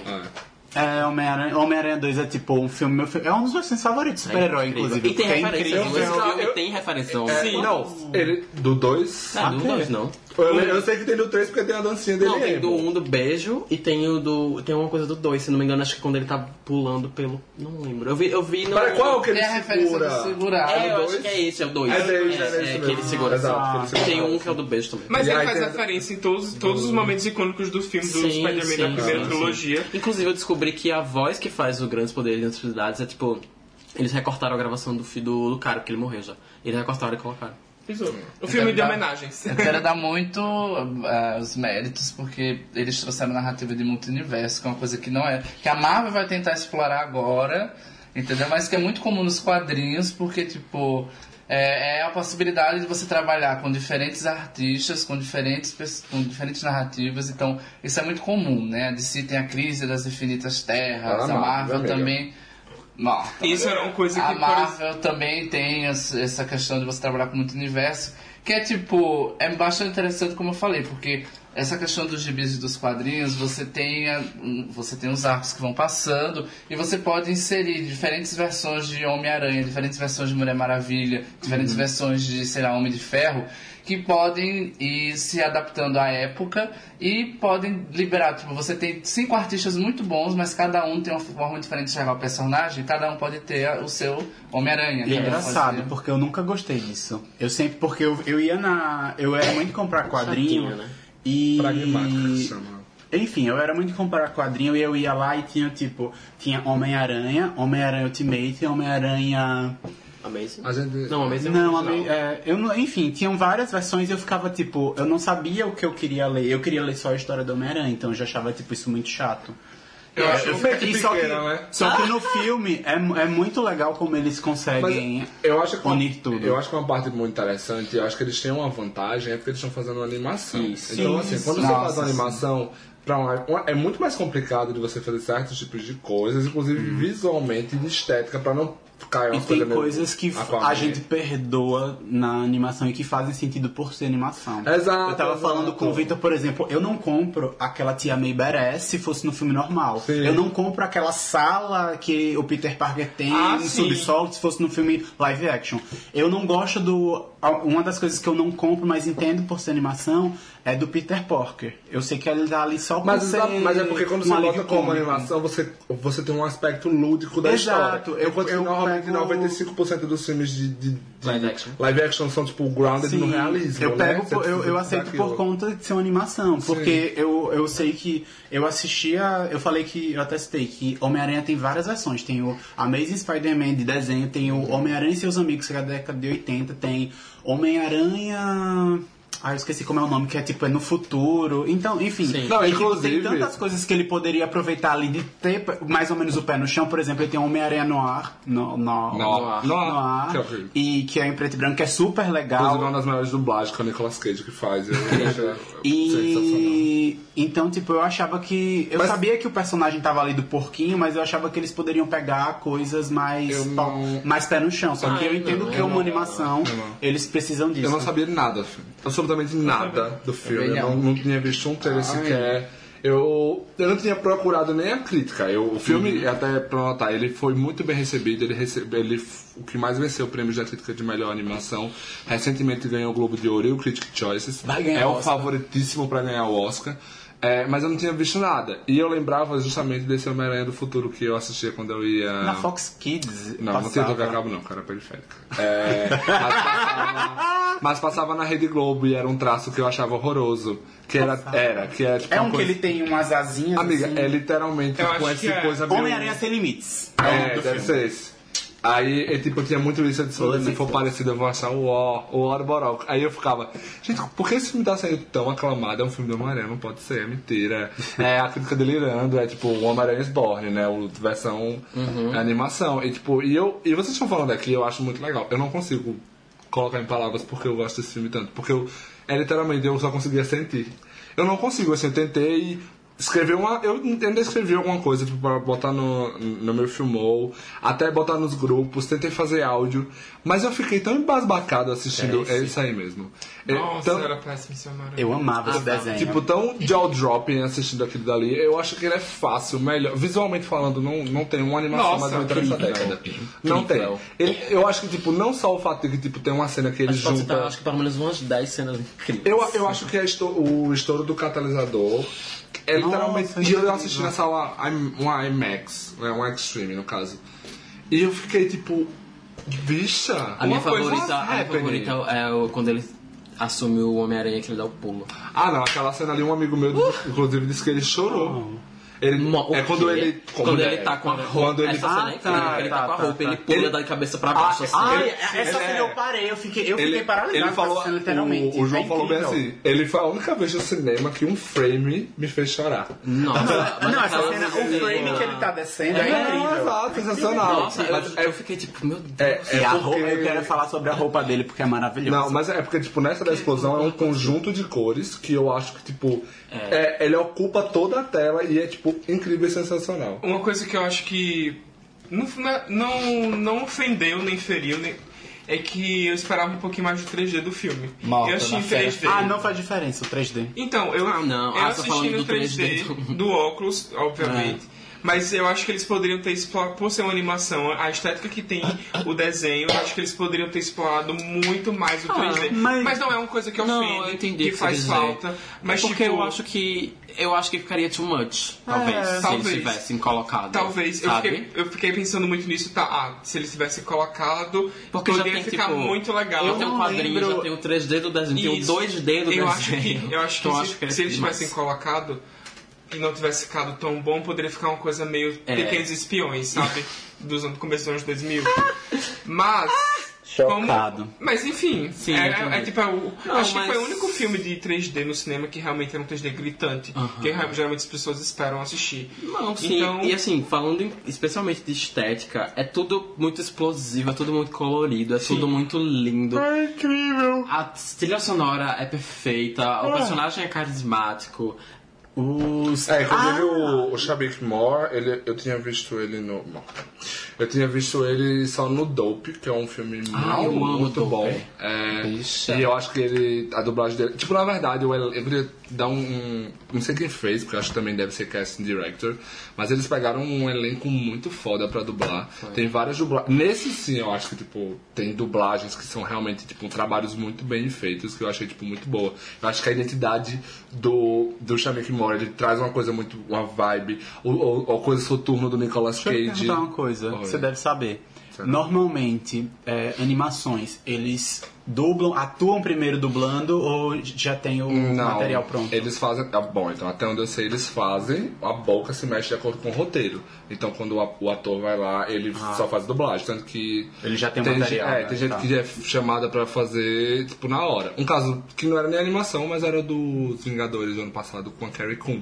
Ela foi chamada pra fazer, tipo, a dublagem dois meses antes do filme sair. Tá. Com certeza ela não tava. É porque eles fazem tudo Eu de tinha acordo com o roteiro. E aí depois, é, depois que muda. Né? E eu acho que é um caso que os efeitos ajudam a construir a narrativa do tipo. Ah, você não certeza. consegue separar um do outro. Eles nem são adicional, nem é tipo Nossa, uma coisa. É, tipo, sem que não traz nada demais. Uhum. E eu acho que é muito interessante porque você tem a introdução de personagem mais desconstruído, vamos dizer, que é um latino, negro. Esse E a comunidade nerd é bastante conservadora, eu sempre acho esse mimimi. Sendo que, tipo, você tem uma, uma inserção maravilhosa de multiverso que você meio que, de forma didática, explica que aquele personagem tem, pode ter várias versões, que importa é a essência do personagem. E fica sendo até um plot para moralidade, que é do tipo, ser o Homem-Aranha, ser o Batman. E é uma coisa que, principalmente, eu acho que esse- esses dois, você ouve muito porque eles são heróis mascarados e eles são meio que muito do povão. Bruce Wayne não é do povão, mas vamos dizer assim, que é do tipo. Mas são muito populares, né? Acho que, tipo, Que é, já- mas é aquela questão do tipo, populares. você pode ser o super tipo, o Batman, o Homem-Aranha, é mais do que ele representa do que realmente alguém que tá por trás. Diferente Não é, à Super-Homem, toa- não é, é, não é à É. toa que o Batman tem, tipo, ele tem histórias de deixar o legado dele pra outros Outras personagens. pessoas, sim. É, tem todo. Enfim, então pra mim isso encaixado com a estética, tipo, nossa, aquela estética de quadrinho, aqueles quadriculadozinhos, eu acho maravilhoso. Tem horas que ele Eu- olha, que ele vira de lado e aí, tipo, tem aquele sombreamento que você lembra e E, tipo, esse tipo de coisa, só pra. Desculpa, mas ah, esse tipo de coisa, literalmente, você não tem como fazer no live action, é muito mais problemático. Então, tipo, ele se aproveita e faz, tipo, the most of it. E a hora que Não, ele tá não, pensando e aparece os. Ai, gente. Não só isso, eu acho que uma coisa que ficou muito legal nessa questão da estética do quadrinho nas, nas, expressões, nas expressões dos personagens é, eles conseguiram fazer a atuação da animação muito mais real.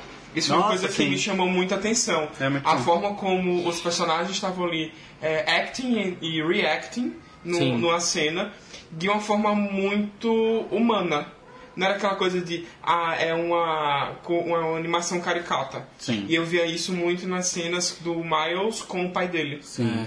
Que sempre era aquela coisa tipo, de que você via que realmente é, um, um humano ele reagiria na, naquele, daquela forma. E que hoje, tipo, desculpa, e que hoje as pessoas meio que recorrem muito à captura de imagem, mas eles fizeram Sim. basicamente uma animação sem animação. precisar e fez Sim. sentido e faz Puxando o gancho do que o Rodrigo falou sobre, é, sobre a origem dos personagens, é muito bom você ver a origem do Miles, porque ele, tipo, ele é. A mãe dele é latina, o pai dele é negro. E você tem, por exemplo, e a, a- o lance dos multiversos mostra, por exemplo, vilões que originalmente são é, homens, alguns, por exemplo, você tem a Liz, que é a esposa do Dr. Otto Octavius. A Liz Octavius, ela é o Dr. o Dr. Octopus no filme, no, nesse universo. E isso é muito legal. Sim. E existe... A Gwen Stacy, que é uma. Isso, a Gwen Stacy é uma dos do, Uma uma, das- Mulher-Aranha em outro universo, e ela tá no personagem, isso é bem legal. Não, assim. eu ia falar até tipo. Ah, assim, a única coisa que eu fiquei pensando porque eu assisti, eu vi muita coisa, vi muita coisa sobre isso, era tipo, eu acho que é o Duende Verde que desaparece no filme. Não, Ele então é. E é um desaparece. Duende Verde meio estranho. Eu achei, enfim. estranho Mas então, os vilões são Escolhas. muito bons. Sim, Os vilões eu só são- acho que porque, realmente, aparecem porque tipo assim, tem a explosão ali no começo, aí tipo, o cara lá meio que mata o Peter Parker, o Miles Morales sobrevive e o Doente Verde aparece. Amiga, não é espaço para acreditar Mas o filme. Verde ele morre. Ele morre ali? Ele fica ele cai assim com a mão, ele já tá morto com aquela explosão. já- Ele Menino, o Miles Morales não morreu, mas ele morreu, que bizarro. Icônico. Ah, não, Amiga, ah, é, é convencionalidades de roteiro. E falando em convencionalidade de roteiro, É. eu acho que existe meio que. Um... Não, então. é, como eu falei, o, o Homem-Aranha 2 é o melhor filme do Homem-Aranha e tudo mais, e ele tem. É muito É. legal. tudo bem, opiniões. É, ele Algumas tem meio. algumas vezes. Tô brincando. Ele lá. tem um twist muito bom que é quando o, o Harry descobre que o Peter é o Homem-Aranha. Sim. Ai, e aí é você isso. tem um twist muito bom, que é muito bom. parecido com esse. Meu Deus. E é o momento dele. ápice do Meu filme. Ah, sim. Não, Eu é o do falar- pai, na verdade. Você vai falar do tio? É, vocês estavam falando do tio, mas aí o pai vê o Homem-Aranha matando, só que na verdade ele não matou. E isso acontece com, no, no outro Homem-Aranha. Que, tipo, Isso, ele é, é um momento muito parecido. Só que aí muito depois ele vai e muda toda a coisa. Então, tipo, foge disso, eu também acho incrível. É muito bom.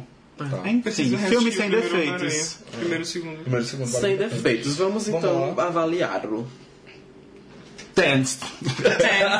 Brinque, brinque. Across the board. Ok. Nine and a half. É, não, mas então, é, você quer, alguém falar primeiro? Não, eu, eu tipo, ia perguntar se o MVP era diferente. Eu acho, pra- pelo menos o meu.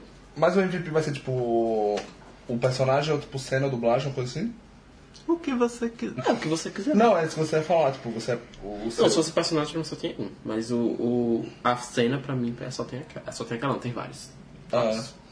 Não, então, é, o, a minha realmente eu gosto muito da cena do, do colis, Da explosão, Da do, explosão, do eu colisão. muito, muito. Colisor. colisor, exato. Colisor de partículas. Você vai dar nota já? Assim? É, pode ser. Não, então. Eu, originalmente, eu dei 4 sururus e meio. Mas eu pensando agora, eu, eu queria dar 5. É porque às vezes eu só dou 5 pra um filme que realmente tipo, me marca. Muito além de qualquer qualidade técnica ou algo do tipo. Ah, eu é tô filme, nessa tipo, também. que me pega muito. Então eu vou deixar É, 4 sim. sururus e meio beirando 5. E as- eu já falei várias vezes a cena do colis- do colisor. Eu vou dar 5 sururus, porque eu, eu já tinha expectativa, eu já conhecia, eu já sabia basicamente. Eu vi trailer, eu vi tudo, mas tipo, você vê tudo, você tem expectativa, você sair do filme apaixonado, é tipo. É como o Madison falou, tipo, eu saí e eu fiquei tipo, gente, esse filme. E tipo, eu fui o primeiro a ver o filme, então eu fiquei tipo, meu Deus, Aranha Verso, caralho, incrível. Enfim, é, é, é, é muito apaixonante, o Miles Morales é incrível, o personagem é muito Tipo, eu acho assim que um dos principais coisas positivas do filme é ele introduzir um personagem 100% novo que o universo tipo da Marvel não conhece, o público não conhece e a gente não sente falta do Peter Parker. Então é muito É bom. É, então, eu, eu acho que- Who? é, então, tipo assim, eu queria Parker dar o meu MVP pra o Miles Morales, mas também dar um highlight pra aquela cena que ele pula do prédio. É Amiga, é o Homem-Aranha, ele sempre vai pular de algum canto. não, do prédio. sei, mas as pessoas vão saber É quando que ele cena se é. aceita Homem-Aranha e cena- percebe é, que ele. eu não queria dar esse spoiler. Mas, tipo, é justa- às vezes vai- as pessoas vão saber qual é. A cena que ele pula do prédio é breathtaking. É, é. Eu, vou, eu ia dar 4,5, mas eu vou dar 5, porque os meus problemas com o filme são bem mínimos e é coisa bem pessoal. É. E, acho que MVP. Ou, deixa eu ver. eu acho que destaque. Eu, dá, eu, eu acho que destaque é o mais, com toda certeza. E. Conversas paralelas. Desculpa, gritei, desculpa. O Ma- o Miles Morales e a cena do prédio também é. Acho que a sequência toda ali, quando ele veste a roupa, tipo, dele, toda aque- até o momento que ele chega no colisor, é tipo. E- isso eu não tenho certeza, mas a cena antes dessa é a do pai? Não, Não? não. É. É? Não. Que o pai dele vai lá. Que o pai dele, e ele tá preso, e aí ele. É, enfim, e o pai aí dele quando ele fala na porta. Ah, é verdade. Essa, a- dessa cena ali Sim, até. sim. Até o. É incrível. Close. Rodrigo Veras, que está muito presente. E aí, ah, e Tia May chega. Achei que ia demorar mais. É. Não, Então, eu vou dar Lily Tomlin. que nem a Matos de 4,5 a 5 sururus, eu tô bem nessa dúvida. Eu vou dar como destaque a, a- tanto a Tia May fazendo Alfred como a Batcaverna, que é a. Ah, Spider. Caverna. É. Todas as, tantas e todas as Tia Mays ou ganharam Oscar ou foram indicadas ao Oscar, tipo, dos Homem-Aranha. Até nessa dublagem, agora que você falou da Lily É, Tomlin, Tomlin.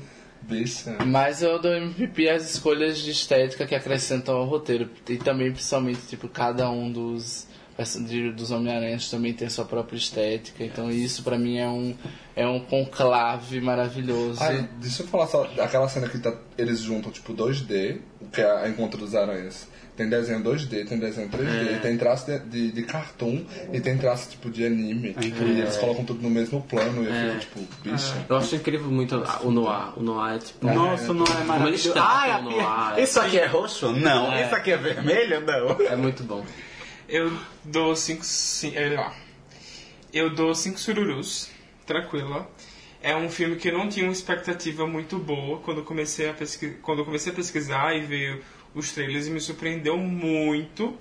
É, coloca uma nova forma de fazer animação dentro dos É o futuro da animação. E de todos esses que a gente falou hoje, é o único que eu digo assim: se você quer escolha um pra poder valer o seu dinheiro no cinema, numa tela, num som, vá para o, o Spider-Verse. Vale. Sem, sem dúvida nenhuma, tranquilo.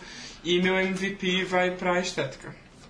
Inclusive, só abrindo um parêntese, é, falaram sobre. Eu vi o pessoal falando que não gostou da dublagem, só que tipo, assisti dublado achei ótimo, não achei ruim não. Mas a Vitor falou que tinha dito que era boa, né? Eu falei. Não, então, mas outras pessoas. As pessoas erradas. Tudo bem. Wrong people don't care. Então, como edição, edição comemorativa de 10 episódios, Nós são quase três anos juntos, é mais do que a Girlicious ficou juntos. e aqui são cinco pessoas. Girlicious? É, Girlicious, exatamente. Minha gente, que pesado. É, amor, é fato. Daqui a pouco a gente supera as Spice Girls. Amo. Mas Você não sabe quem é Girlicious. Spice People. Exatamente. É... Mulheres. Exatamente, amiga. Enfim, e a gente vai fazer um quiz, tipo, eu fiz um quiz, na verdade, tipo, baseado nos episódios. Eu peguei, tipo, uma pauta de cada episódio pra fazer uma perguntinha. Alguns são mais fáceis, outros são mais difíceis, é só pra ser uma coisa divertida. Então, é... Vamos fazer aqui. É, zero vamos fazer aqui pro é 0 e a 1, tua. porque vai ser a primeira dupla. Massa. Quem quer ser a primeira, a dupla? A gente ganhou, a gente decide, manda eles. Ai, que tudo Ah, né? Vamos, A definição de ganhar. Tá. Ninguém vai ganhar, todo mundo vai perder. E quem perder vai ganhar, vai ganhar, vai perder. Vai todo mundo perder. Quatro pra cima, cinco brancos. E três marrecos. Então, como a, a primeira dupla é Jorge e Rafael. Eles vão As mais rodadas do grupo. Pelo menos ela tá namorando. Como eu falei, é um sobre cada E a outra podcast. não tá saindo de casa. Tá, como eu falei, é um sobre cada podcast. A primeira pergunta sobre o primeiro podcast falando sobre super drags e animais fantásticos. Caralho, logo novo. Até cancelaram. E o outro popô. Ai, peraí. Primeira pergunta. Qual o nome das personagens principais out of and in drag de Super Drags? Ah, Nossa. nossa, mulher. Eu nem lembro, vai ser cancelada. Ai, peraí. Era Rafael e Jorge. Amiga, Silvete você não tá tá aí, aí lá. Não, se elas não responderem, vocês podem falar. Quem Vai. souber ganha um A ponto. plateia responde. Quem souber ganha um ponto. Eu tô, eu tô perdido aqui. Gente, vocês não lembram nenhum da drag. Da drag sim. Ó, tem a Lemon, tem a Donizete, tem Eu achava que era Lorenzetti, mas Não, não, calma, calma. Calma, calma, vamos devagar. Vai, Rafael, devagar. Lemon, Sim, Donizete sim. e. Scarlett. Mas Lemon é o nome de uma drag Isso. e Donizete é o nome de um out. Cala a boca, sua puta! Você deu, você disse dois. Né? E tem o Patrick, que é o out da, da Lemon. Sim, Pronto, você já fechou um. sim. Como é o nome da Jigglypuff? É, essa daí. Lemon Chiffon. É Lemon? Lemon Chiffon, Patrick. Eu Pronto, disse um. fechou um. Donizete e a. Qual é o nome da drag da Donizete? E o outro? Eu que ela ficou no nicho dela. Ursos de Cafuçama, amor? Você não acertou Não, a você drag acertou ainda. a mão. Você acertou fácil. Você sabe os nomes de alguma? Você vai Não, tem a Scarlett, que, Que é é a a- Donizete. Pronto, você Pensou. acertou o Eu meu. botei, eu falei. eu tô amando que esse grupo tá se fazendo. É. Lembrando o nome da Gorda e Alegre. Agora padrãozinho. É a Adriana. Peraí, peraí, peraí, tá empate. Ninguém vai lembrar. Nem... Ela pode ser um dos dois, ou a drag ou fora da Não é drag, o nome da Bom, o terceira. da drag é, é- é fácil. Lembra da cor dela? Vamos lá, gente. A azul? É. O que, que é azul? Blue. Blue Space. Qual, a, qual é a joia?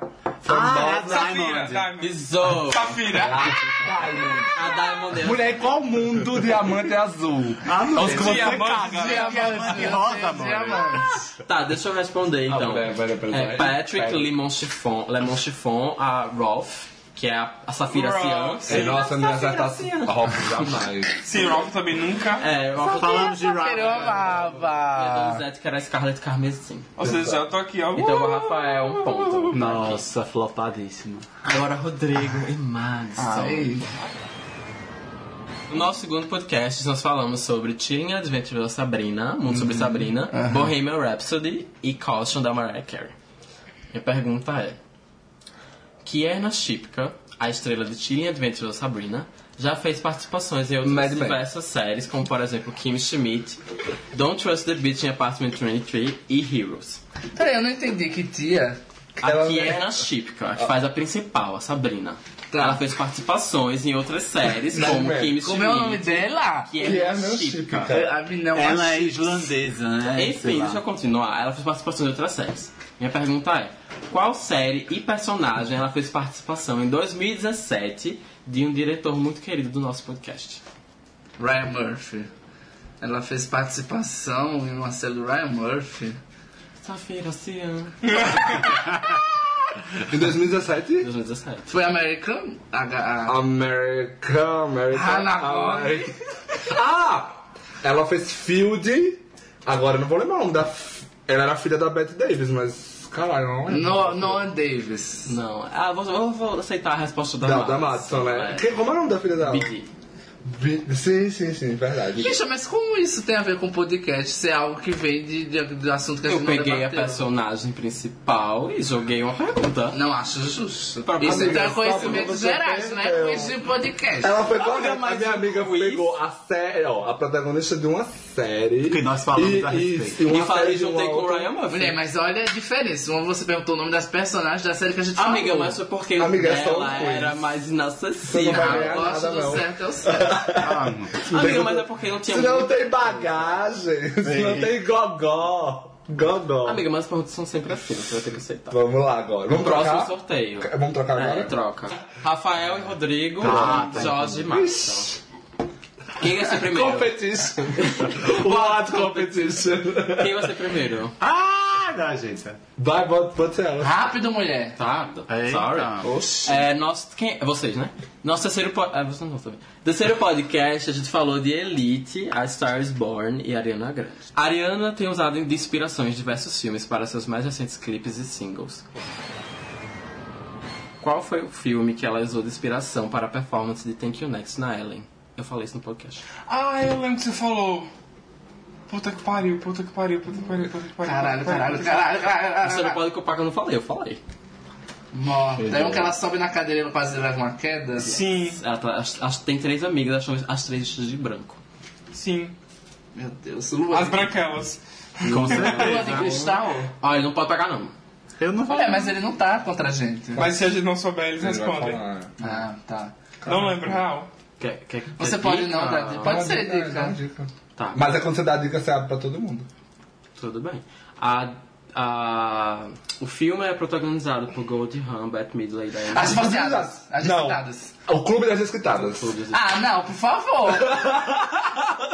A outra aceitou, você aceitou As os personagens. divorci- as A minha amiga, divorciadas. fala, Tudo bem, um amiga. pra ela. Tudo bem. As divorciadas. Ela pelo menos pegou a referência. Exatamente, o que conta é a ponta. O que conta é um pouco. Clube das Esquitadas. Toda derrota é uma vitória aqui pra Rodrigo. Tá, vamos lá. Aprendizado Madison construtivo, e Jorge, por favor, desliga o celular. Você quer é Eita. pior, que era o Rodrigo. É, vamos lá. Ah, essa pergunta é um pouco mais complexa. No nosso quarto episódio, a gente falou de The Haunting of Hill House, é, American Horror Story Apocalypse e de Casos ao Grammy, de canção e gravação. A minha pergunta é, ela é um pouco longuinha, tá?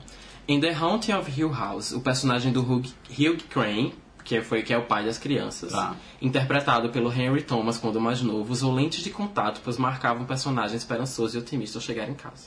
Na versão mais velha do personagem, Timothy Hilton dá vida a um personagem mais recluso e distante de todos da família, marcando assim outra cor dos olhos.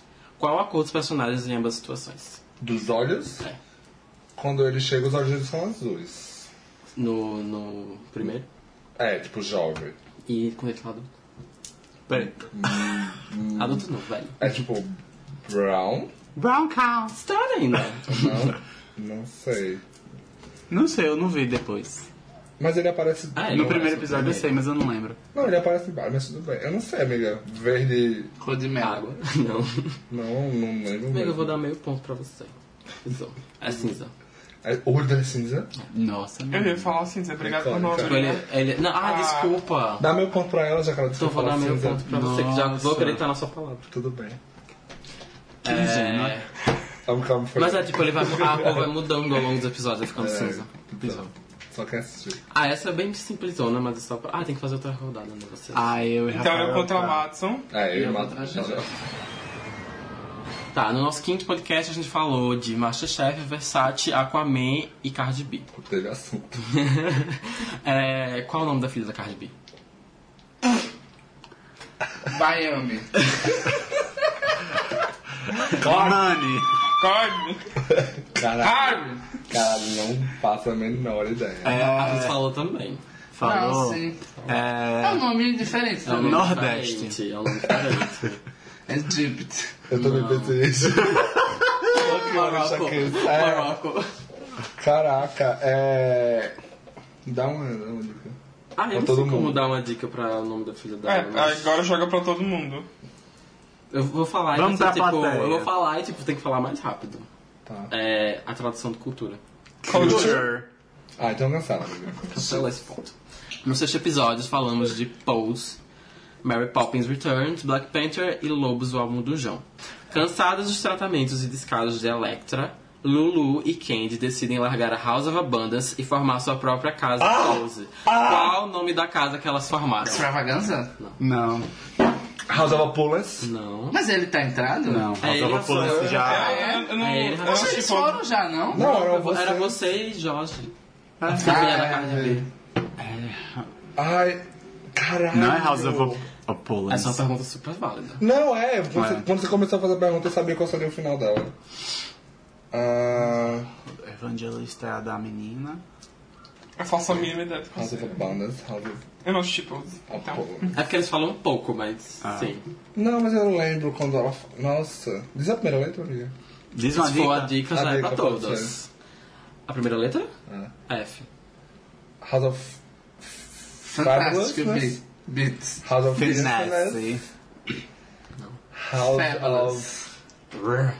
House of Ferocity. Finesse. Ah, Ferocity. Nossa. Ela falou. Nossa, não acredito que falou assim. Yes! Você considerou, né? Ah, chegou a putinha agora. Ora. Tá, essa. Vou fazer outra. Quem vai agora? Tá. No sétimo episódio a gente falou de RuPaul's Drag Race All Stars, Bird Box e Golden Now, o álbum da Casey Musgraves. Sim. No mais recente episódio de RuPaul's Drag Race All Stars, RuPaul desafiou os candidatos para a batalha lip syncs em que a vencedora de cada lip sync permaneceria na competição. Sendo o lip sync o desafio base do programa, eu quero saber qual a música utilizada no primeiro lip sync e quem eram as queens duelando. Peanut Butter. No primeiro lip sync de RuPaul, ever. Ever. Ever? Da primeira temporada. Eu não assisti a primeira temporada, amor. É. É. Covergirl. Não. Agora é usado na última. É o- Na última Ah, é lip sync. verdade. Eu sei que o primeiro lip sync é com a Pork Chop E sim. e. Dá logo o ponto dela. a. Não. Tem que acertar os dois pelo menos ser meio. Essa é a, é a Pork Chop e a. Uh, qual é o nome da Pode negra? abrir? Abre, por favor. Fofinha. Vai, vai, vai, pode. Você vai desistir? Eu não lembro o nome da, drag- da, da outra drag. Pork Chop e a queixa, Supermodel of the World. Isso! A queixa. Exatamente. É, nesse, no, no oitavo episódio, a gente falou de Killing Eve, é, Roma e Dirty Computer, da Janelle Monet. A minha pergunta é... Roma, de Alfonso Cuarón, é uma história inspirada e baseada na serviçal da própria família de Cuarón quando ele era mais novo. Qual o nome da verdadeira Cleo? Morta. No banheiro. Mama. Eita, não volta com a resposta não, viu? Pior que eu vi a, a foto dele com ela. Não, eu, só- eu vi a foto, mas infelizmente não, não vi matéria, não, não vi nenhum tipo de... É, eu também não. Eu acho que mesmo se você dissesse, tipo... Uma letra. A não ser que o nome dela fosse um símbolo, alguma coisa que... Não, não é, é um nome bem estranho mesmo. E ali desaparece. Amiga, eu acho que eu não... Você sabe, Jorge? Você tá Não. pesquisando? Não, aquelas. Tá, acho que ninguém sabe, né? Qual Fiz uma é? pergunta difícil. essa. Libo. Nossa. Ah, eu li, eu li sobre Libo? o nome...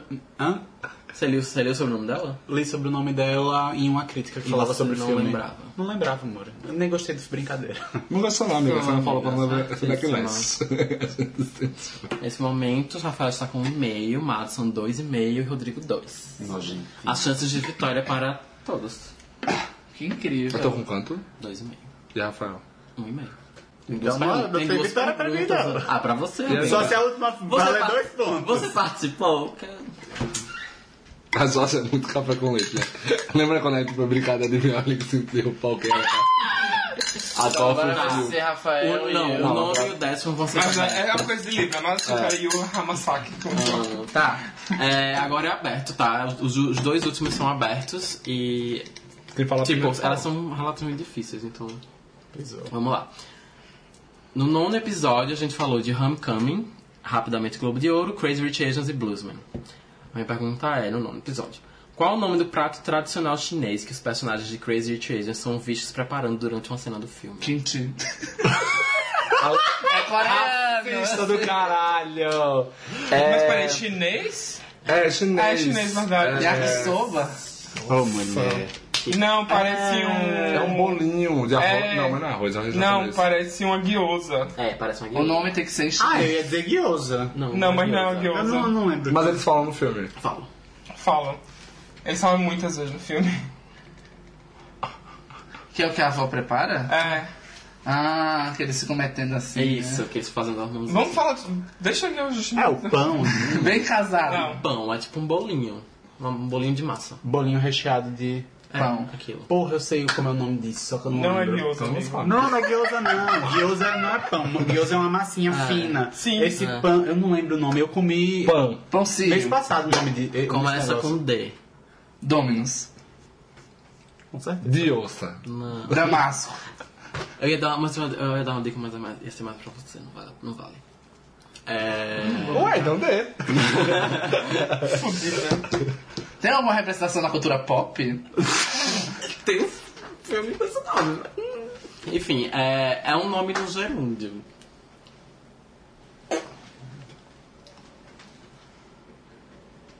I'm blind. Amigo, eu esperava que você fosse dessa. Jura? Porque eu gosto de comida. né? Food. Tá me chamando de gorda, cara? Grito. Gente. Não lembro.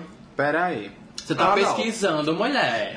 O bom, o bom é que não. Não. Não. Ah, já O não bom vale. é que no iFood tem pão chinês, não tem o nome do negócio. Não, não vale, não. Fechou. Mas é Deixa isso eu ver aqui. se é ele. É, só pode ser ele. É, tipo isso. Mas o nome é em chinês? Não, o nome é inglês, na verdade. Dungeonde. Da é dumpling? Dumpling. Morta! Ah, mas em chinês. Morta, é verdade. O nome disso é ban. Não, é, o nome chinês é Bun, Mas mas tipo, no filme, filme eles é falam. É porque é mais Dumpling. conhecido como Dumpling mesmo, mas Não, não, é é. mais conhecido como ban. Não. Não, é conhecido como Dumpling. Então, Eu já, em, cardápio, Masterchef- em cardápio eu só vi Dan. Então não Só se, não, só se for um tipo um restaurante tradicional chinês, que eles vão É, botar o nome em chinês, tanto mas que no- internacionalmente é conhecido como Tanto que no próprio Masterchef, Masterchef, várias pessoas já fizeram esse. Inclusive esse eu lembrei porque tem aquele, aquele curta que é Sim, do menino. exatamente. Do, Sim, do que eles do. Incríveis, né? E, e no Masterchef sempre é referenciado como dumpling, apesar É. da Paula já ter falado que tem esse nome de ban e dumpling. Exato. Verdade. Vamos, eu pensei que você ia saber. Agora eu entendi, eu entendi o que você falou. Enfim, é, décimo episódio falamos hoje sobre as animações é, Ralph Breaks Internet, I Love Dogs, Into the Spider-Verse A e Incredibles imperialista. 2. Foda-se. Agora, quando a Rafael tá viajando no México e fala Rio. Você estava no México. Minha obrigação de falar espanhol, amor. Aqui. A Acaba. última pergunta. Acho que só Não, acho Não. que se eu tirar eu fico atrás. Se ela ganhar, ela fica com três. Eu tenho Ah, é três, verdade. Mas é importante ter o segundo lugar É definido. verdade. Eu posso fazer dois pontos, né? Ei, Ah, então você não arrumou aqui mudando as regras. Chegou aí, mas a gente sustenta. As regras Tá, são vamos lá. suspensas, Última pergunta. Donald Glover foi uma das inspirações para a criação do personagem Miles Morales no Soon to Be Academy, Academy of Winner Spider-Man to the Spider-Verse. Houve uma grande campanha nos Estados Unidos para que eu fizesse o papel que foi dado a Andrew Garfield. E então o Brian Michael, que é o autor, decidiu criar o personagem das HQs. Existe uma pequena referência ao autor durante o filme. Qual é? O quê? Referência Donald Glover no filme do Spider-Verse. Parece um post de Atlanta. This is America? Não. I don't know Riggs. Ah, Pior que tem mesmo. Tem sim. Tem, eu lembro. Só que eu não. Quer dizer, Então não você lembro. não lembra. é. Ele, o personagem ouve uma música? Charles Gambino. Não. Ah, Community. Community. Aparece uma cena de Community na TV e ele tá vestido E com um tá pijama de vestido. Homem-Aranha. Exato. ah, que massa. Estou, amiga. Temos Nossa. a winner Matomel com 3, 4,5 pontos. Bianca da Rios, né? Episódio, gente, é isso. Uma salva de palmas para a Márcia. É isso. Haters everywhere. I can, I can feel the animal. Mas assim, At least you can feel something, velho. E mas você é não isso, consegue gente. mais, né, amiga? Mostra. É isso, gente. Acabou o nosso décimo episódio. Não tem jeito. Dicas vocês querem fazer? Ah, então influencia. Ah, então. é, já que a gente falou muito de animações no podcast de hoje, foi o tema principal de tudo. Só te ver, essa amiga. É, exato. É porque depois eu esqueci que a gente limou. É, é, exato. Então, já que. Não, vou sim. Ah, Mulher, tá. É, então, como o tema do podcast hoje foi animações, eu vou indicar uma das animações que eu acho mais tocantes, tristes, pesadas ever, que se chama O Túmulo dos Vagalumes. sabia, com a descrição dessa. Ótimo, amiga. Aí, é, o filme, ele é um filme do final dos anos 80, do estúdio Ghibli, que esse ano não vai estar no Oscar, tá, Leandro? É, e eu acho que, tipo, eu eu não vou falar nada pra vocês a respeito do filme, apenas que assistam, absorvam, e se o coração de vocês simplesmente tipo, sumir depois, eu não posso é fazer nada. Madison. Mas assim, é literalmente, talvez, eu não sei, é, é minha, é minha, se não for a minha favorita, eu acho que é a melhor animação, tipo, de todos. Episódio, você. Eu tenho, mas eu Faça tenho. sua. Amiga, pra quem a gente corre Rives Home Enya, Não, o filme é bom. Ponto. Só que todas vão rir. aí, Tô tá. morto, porque ele começou pelo Ele já começou se desculpando. Agora você imagina qual é a moral que a pessoa dessa tá tendo. Não vou indicar mais nada. Indica-se Ele vai indicar o filme de família do, do, do, Do Paulo Gustavo. Ah, Uma vida ah, eu assisti, inclusive. Assisti ontem. É Bom, ótimo. amiga. Vai lá. Tá. É, eu reassisti um filme sem- há duas semanas que eu gosto muito. E o filme se chama R-Way Quatro Caminhos. É, Rio. R-Way Ah, tá. Quatro Caminhos. É o filme derivado da versão argentina de Rebelde Way. Sabia. Sim. Eu sabia. Ah, enfim, sabiam que eu levar como chacota, mas não importa. O filme é muito bom. Você conhece os personagens, mas ele meio que não tem uma ligação direta com a novela. O filme é um road movie, é, ela mostra a banda indo fazer, tipo, o maior show deles, que eles eles são uma banda desconhecida ao contrário da novela, que eles já eram conhecidos e tudo mais, então meio que existe essa diferença. É, eles têm- vão fazer o primeiro grande show em um festival no Brasil e aí durante esse caminho eles vão eles têm um empresário pequeno uma kombi pequena então tipo eles mostram toda a sua jornada até eles indo ao Brasil e Tô morta, que a Jorge adicionou pauta, assim. eles chegam Amiga, só corta. Não, mas onde é que você assistiu? Você baixou? Você quer eu assisti no YouTube, tem no YouTube legendado e o filme é ótimo de verdade o filme é tipo é muito diferente da novela tipo mesmo Eu- ele- Ele ele- deixou claro isso para É porque a novela, a novela para muita gente é boba, é coisa e o filme não é. O filme trata sobre muitas coisas que ele é dentro da não só dentro da banda, mas dentro da vida deles, dentro do crescimento pessoal deles. Não é o RBD, tá? É a versão argentina. Então tem Ah, que é a primeira. Que é a primeira. Então são quatro são quatro pessoas, a banda são quatro no caso, que é a Mia, a Marisa, que é equivalente a Roberto, o Pablo, que é equivalente a Diego, e o. Eu não lembro se é Miguel o nome do. Eu acho que deve ser. Que é o Miguel. Que é o Miguel, exato. E aí, enfim, mostra muito o desenvolvimento pessoal dele e tudo mais. Exato. Mas, Assista, assim, tem no YouTube. Eu queria dizer que eu adorei que minha amiga reviu o filme, mas não vi Ilha dos Cachorros. Tem duas semanas. Não, mas foi duas semanas Eu atrás. tô zoando. Duas? Não que se parecia. É uma joke, amiga. Ai, cansado de vocês. Vou cortar tudo. Vai ter vai só a minha indicação. Podcast de hoje é só indicação. É, vai ser uma força. Tá, é... então eu posso falar que não ia falar mais nada, né? Não. É, a minha indicação se chama Yuri on Ice. Eu não sei se vocês conhecem, mas é tipo um anime japonês também. O que isso aqui virou? Amiga, só, eu, eu substituí é Mirai. É, por Yuri on Ice. Mas assim, eu queria falar de Yuri on Ice porque assim, ele foi, ele foi super bem falado, inclusive, na época, e, é, até por ser um pouco é, contracorrente, porque tipo, ele é um anime tipo de, de esportivo, ele é, é sobre, ele é sobre patinação no gelo. Morta. E ele é tipo. E ele envolve um relacionamento gay. Mas é- ele é feito de uma forma muito engraçada, porque é, é tipo assim: o, o, o principal, que é o Yuri, ele é um artista muito em potencial, que ele admira muito o Victor, que é o, o, tipo, grande pati- patinador tipo, da, da- das competições. E aí ele admira muito ele, ele queria que fosse treinador dele, mas aí ele achava que nunca conseguiria, e acaba que o Victor vê nele uma coisa meio dele, e aí ele acaba por é, sendo técnico dele, e aí nessa relação técnico é, atleta, eles acabam desenvolvendo meio que uma relação. O Vitor, tipo, super dá em cima dele o Yuri não sabe como reagir.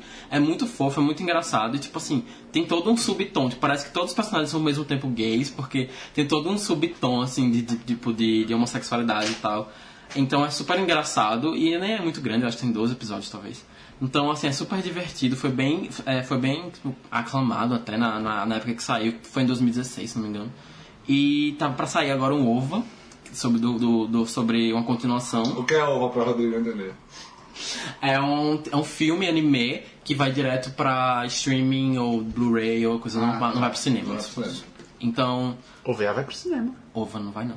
Tipo, ele vai direto pro Blu-ray, ele pode ser exibido no cinema, mas ele vai direto pro Blu-ray e depois você pode fazer uma exibição no cinema. É, Com Dragon Ball não funciona assim, mas não. não é um OVA.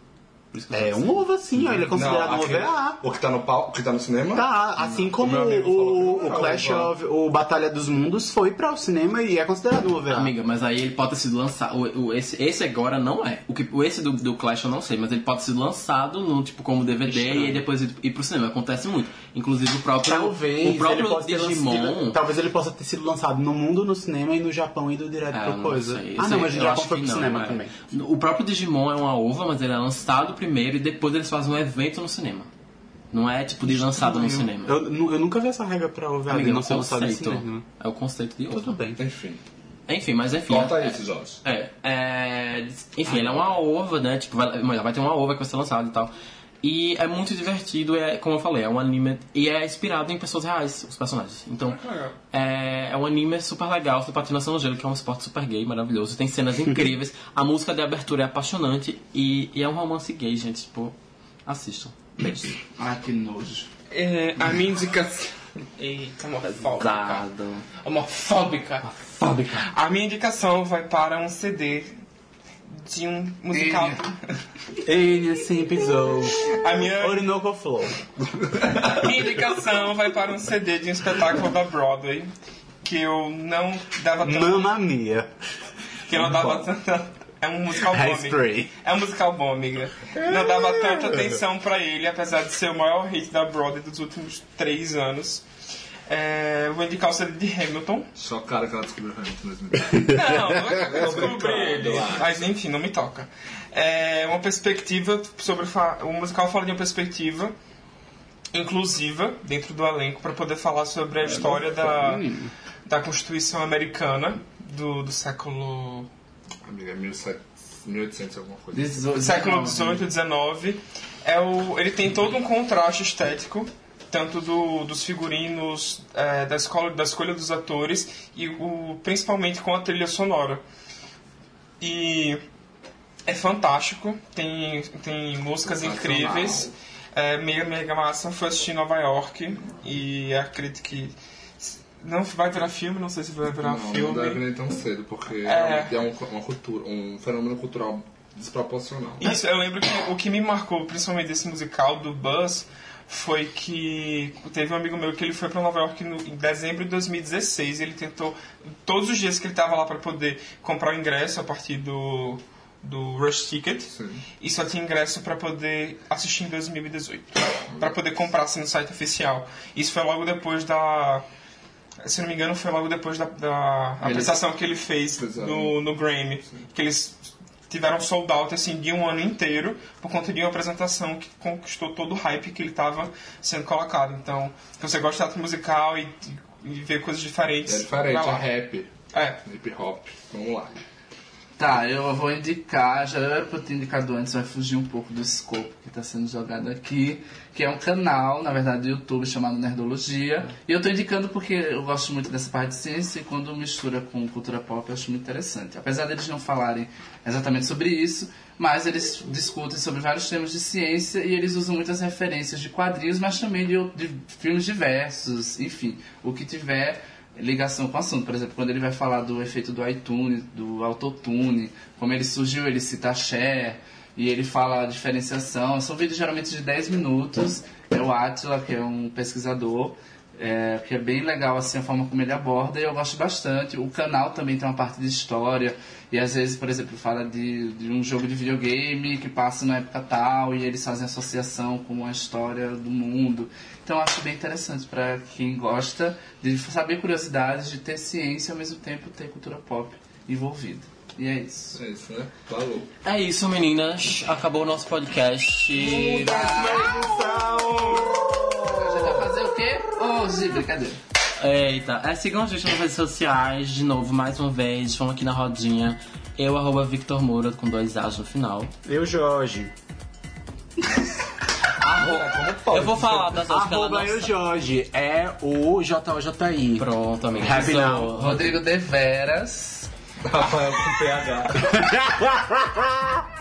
Olha, nós precisamos desmistificar o Rafael somente com F, tá bom? Tá. Meu nome é Rafael com PH, então quando vocês forem procurar lá no Instagram, coloca arroba Rafael Augusto Underline. Pisou. Com PH. Underline Melo. Um L só, tá, amores? Pisou, meninas. E como Beijos, até mais. e sempre, sigam a gente nas redes sociais, Sururupoc, e ouçam no Spotify e Apple Podcast. Beijo. See ya.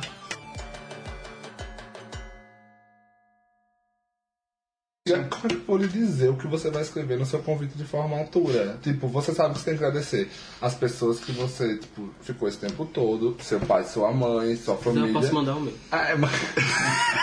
eu não fiz a minha, a minha assistência que tava oferecendo. Porque é, o que, quem você vai agradecer é óbvio, mas como você que sabe, né? Ela é, mas ela acredita, tem que botar Deus primeiro, viu? Você É, você é acredita? louca, é.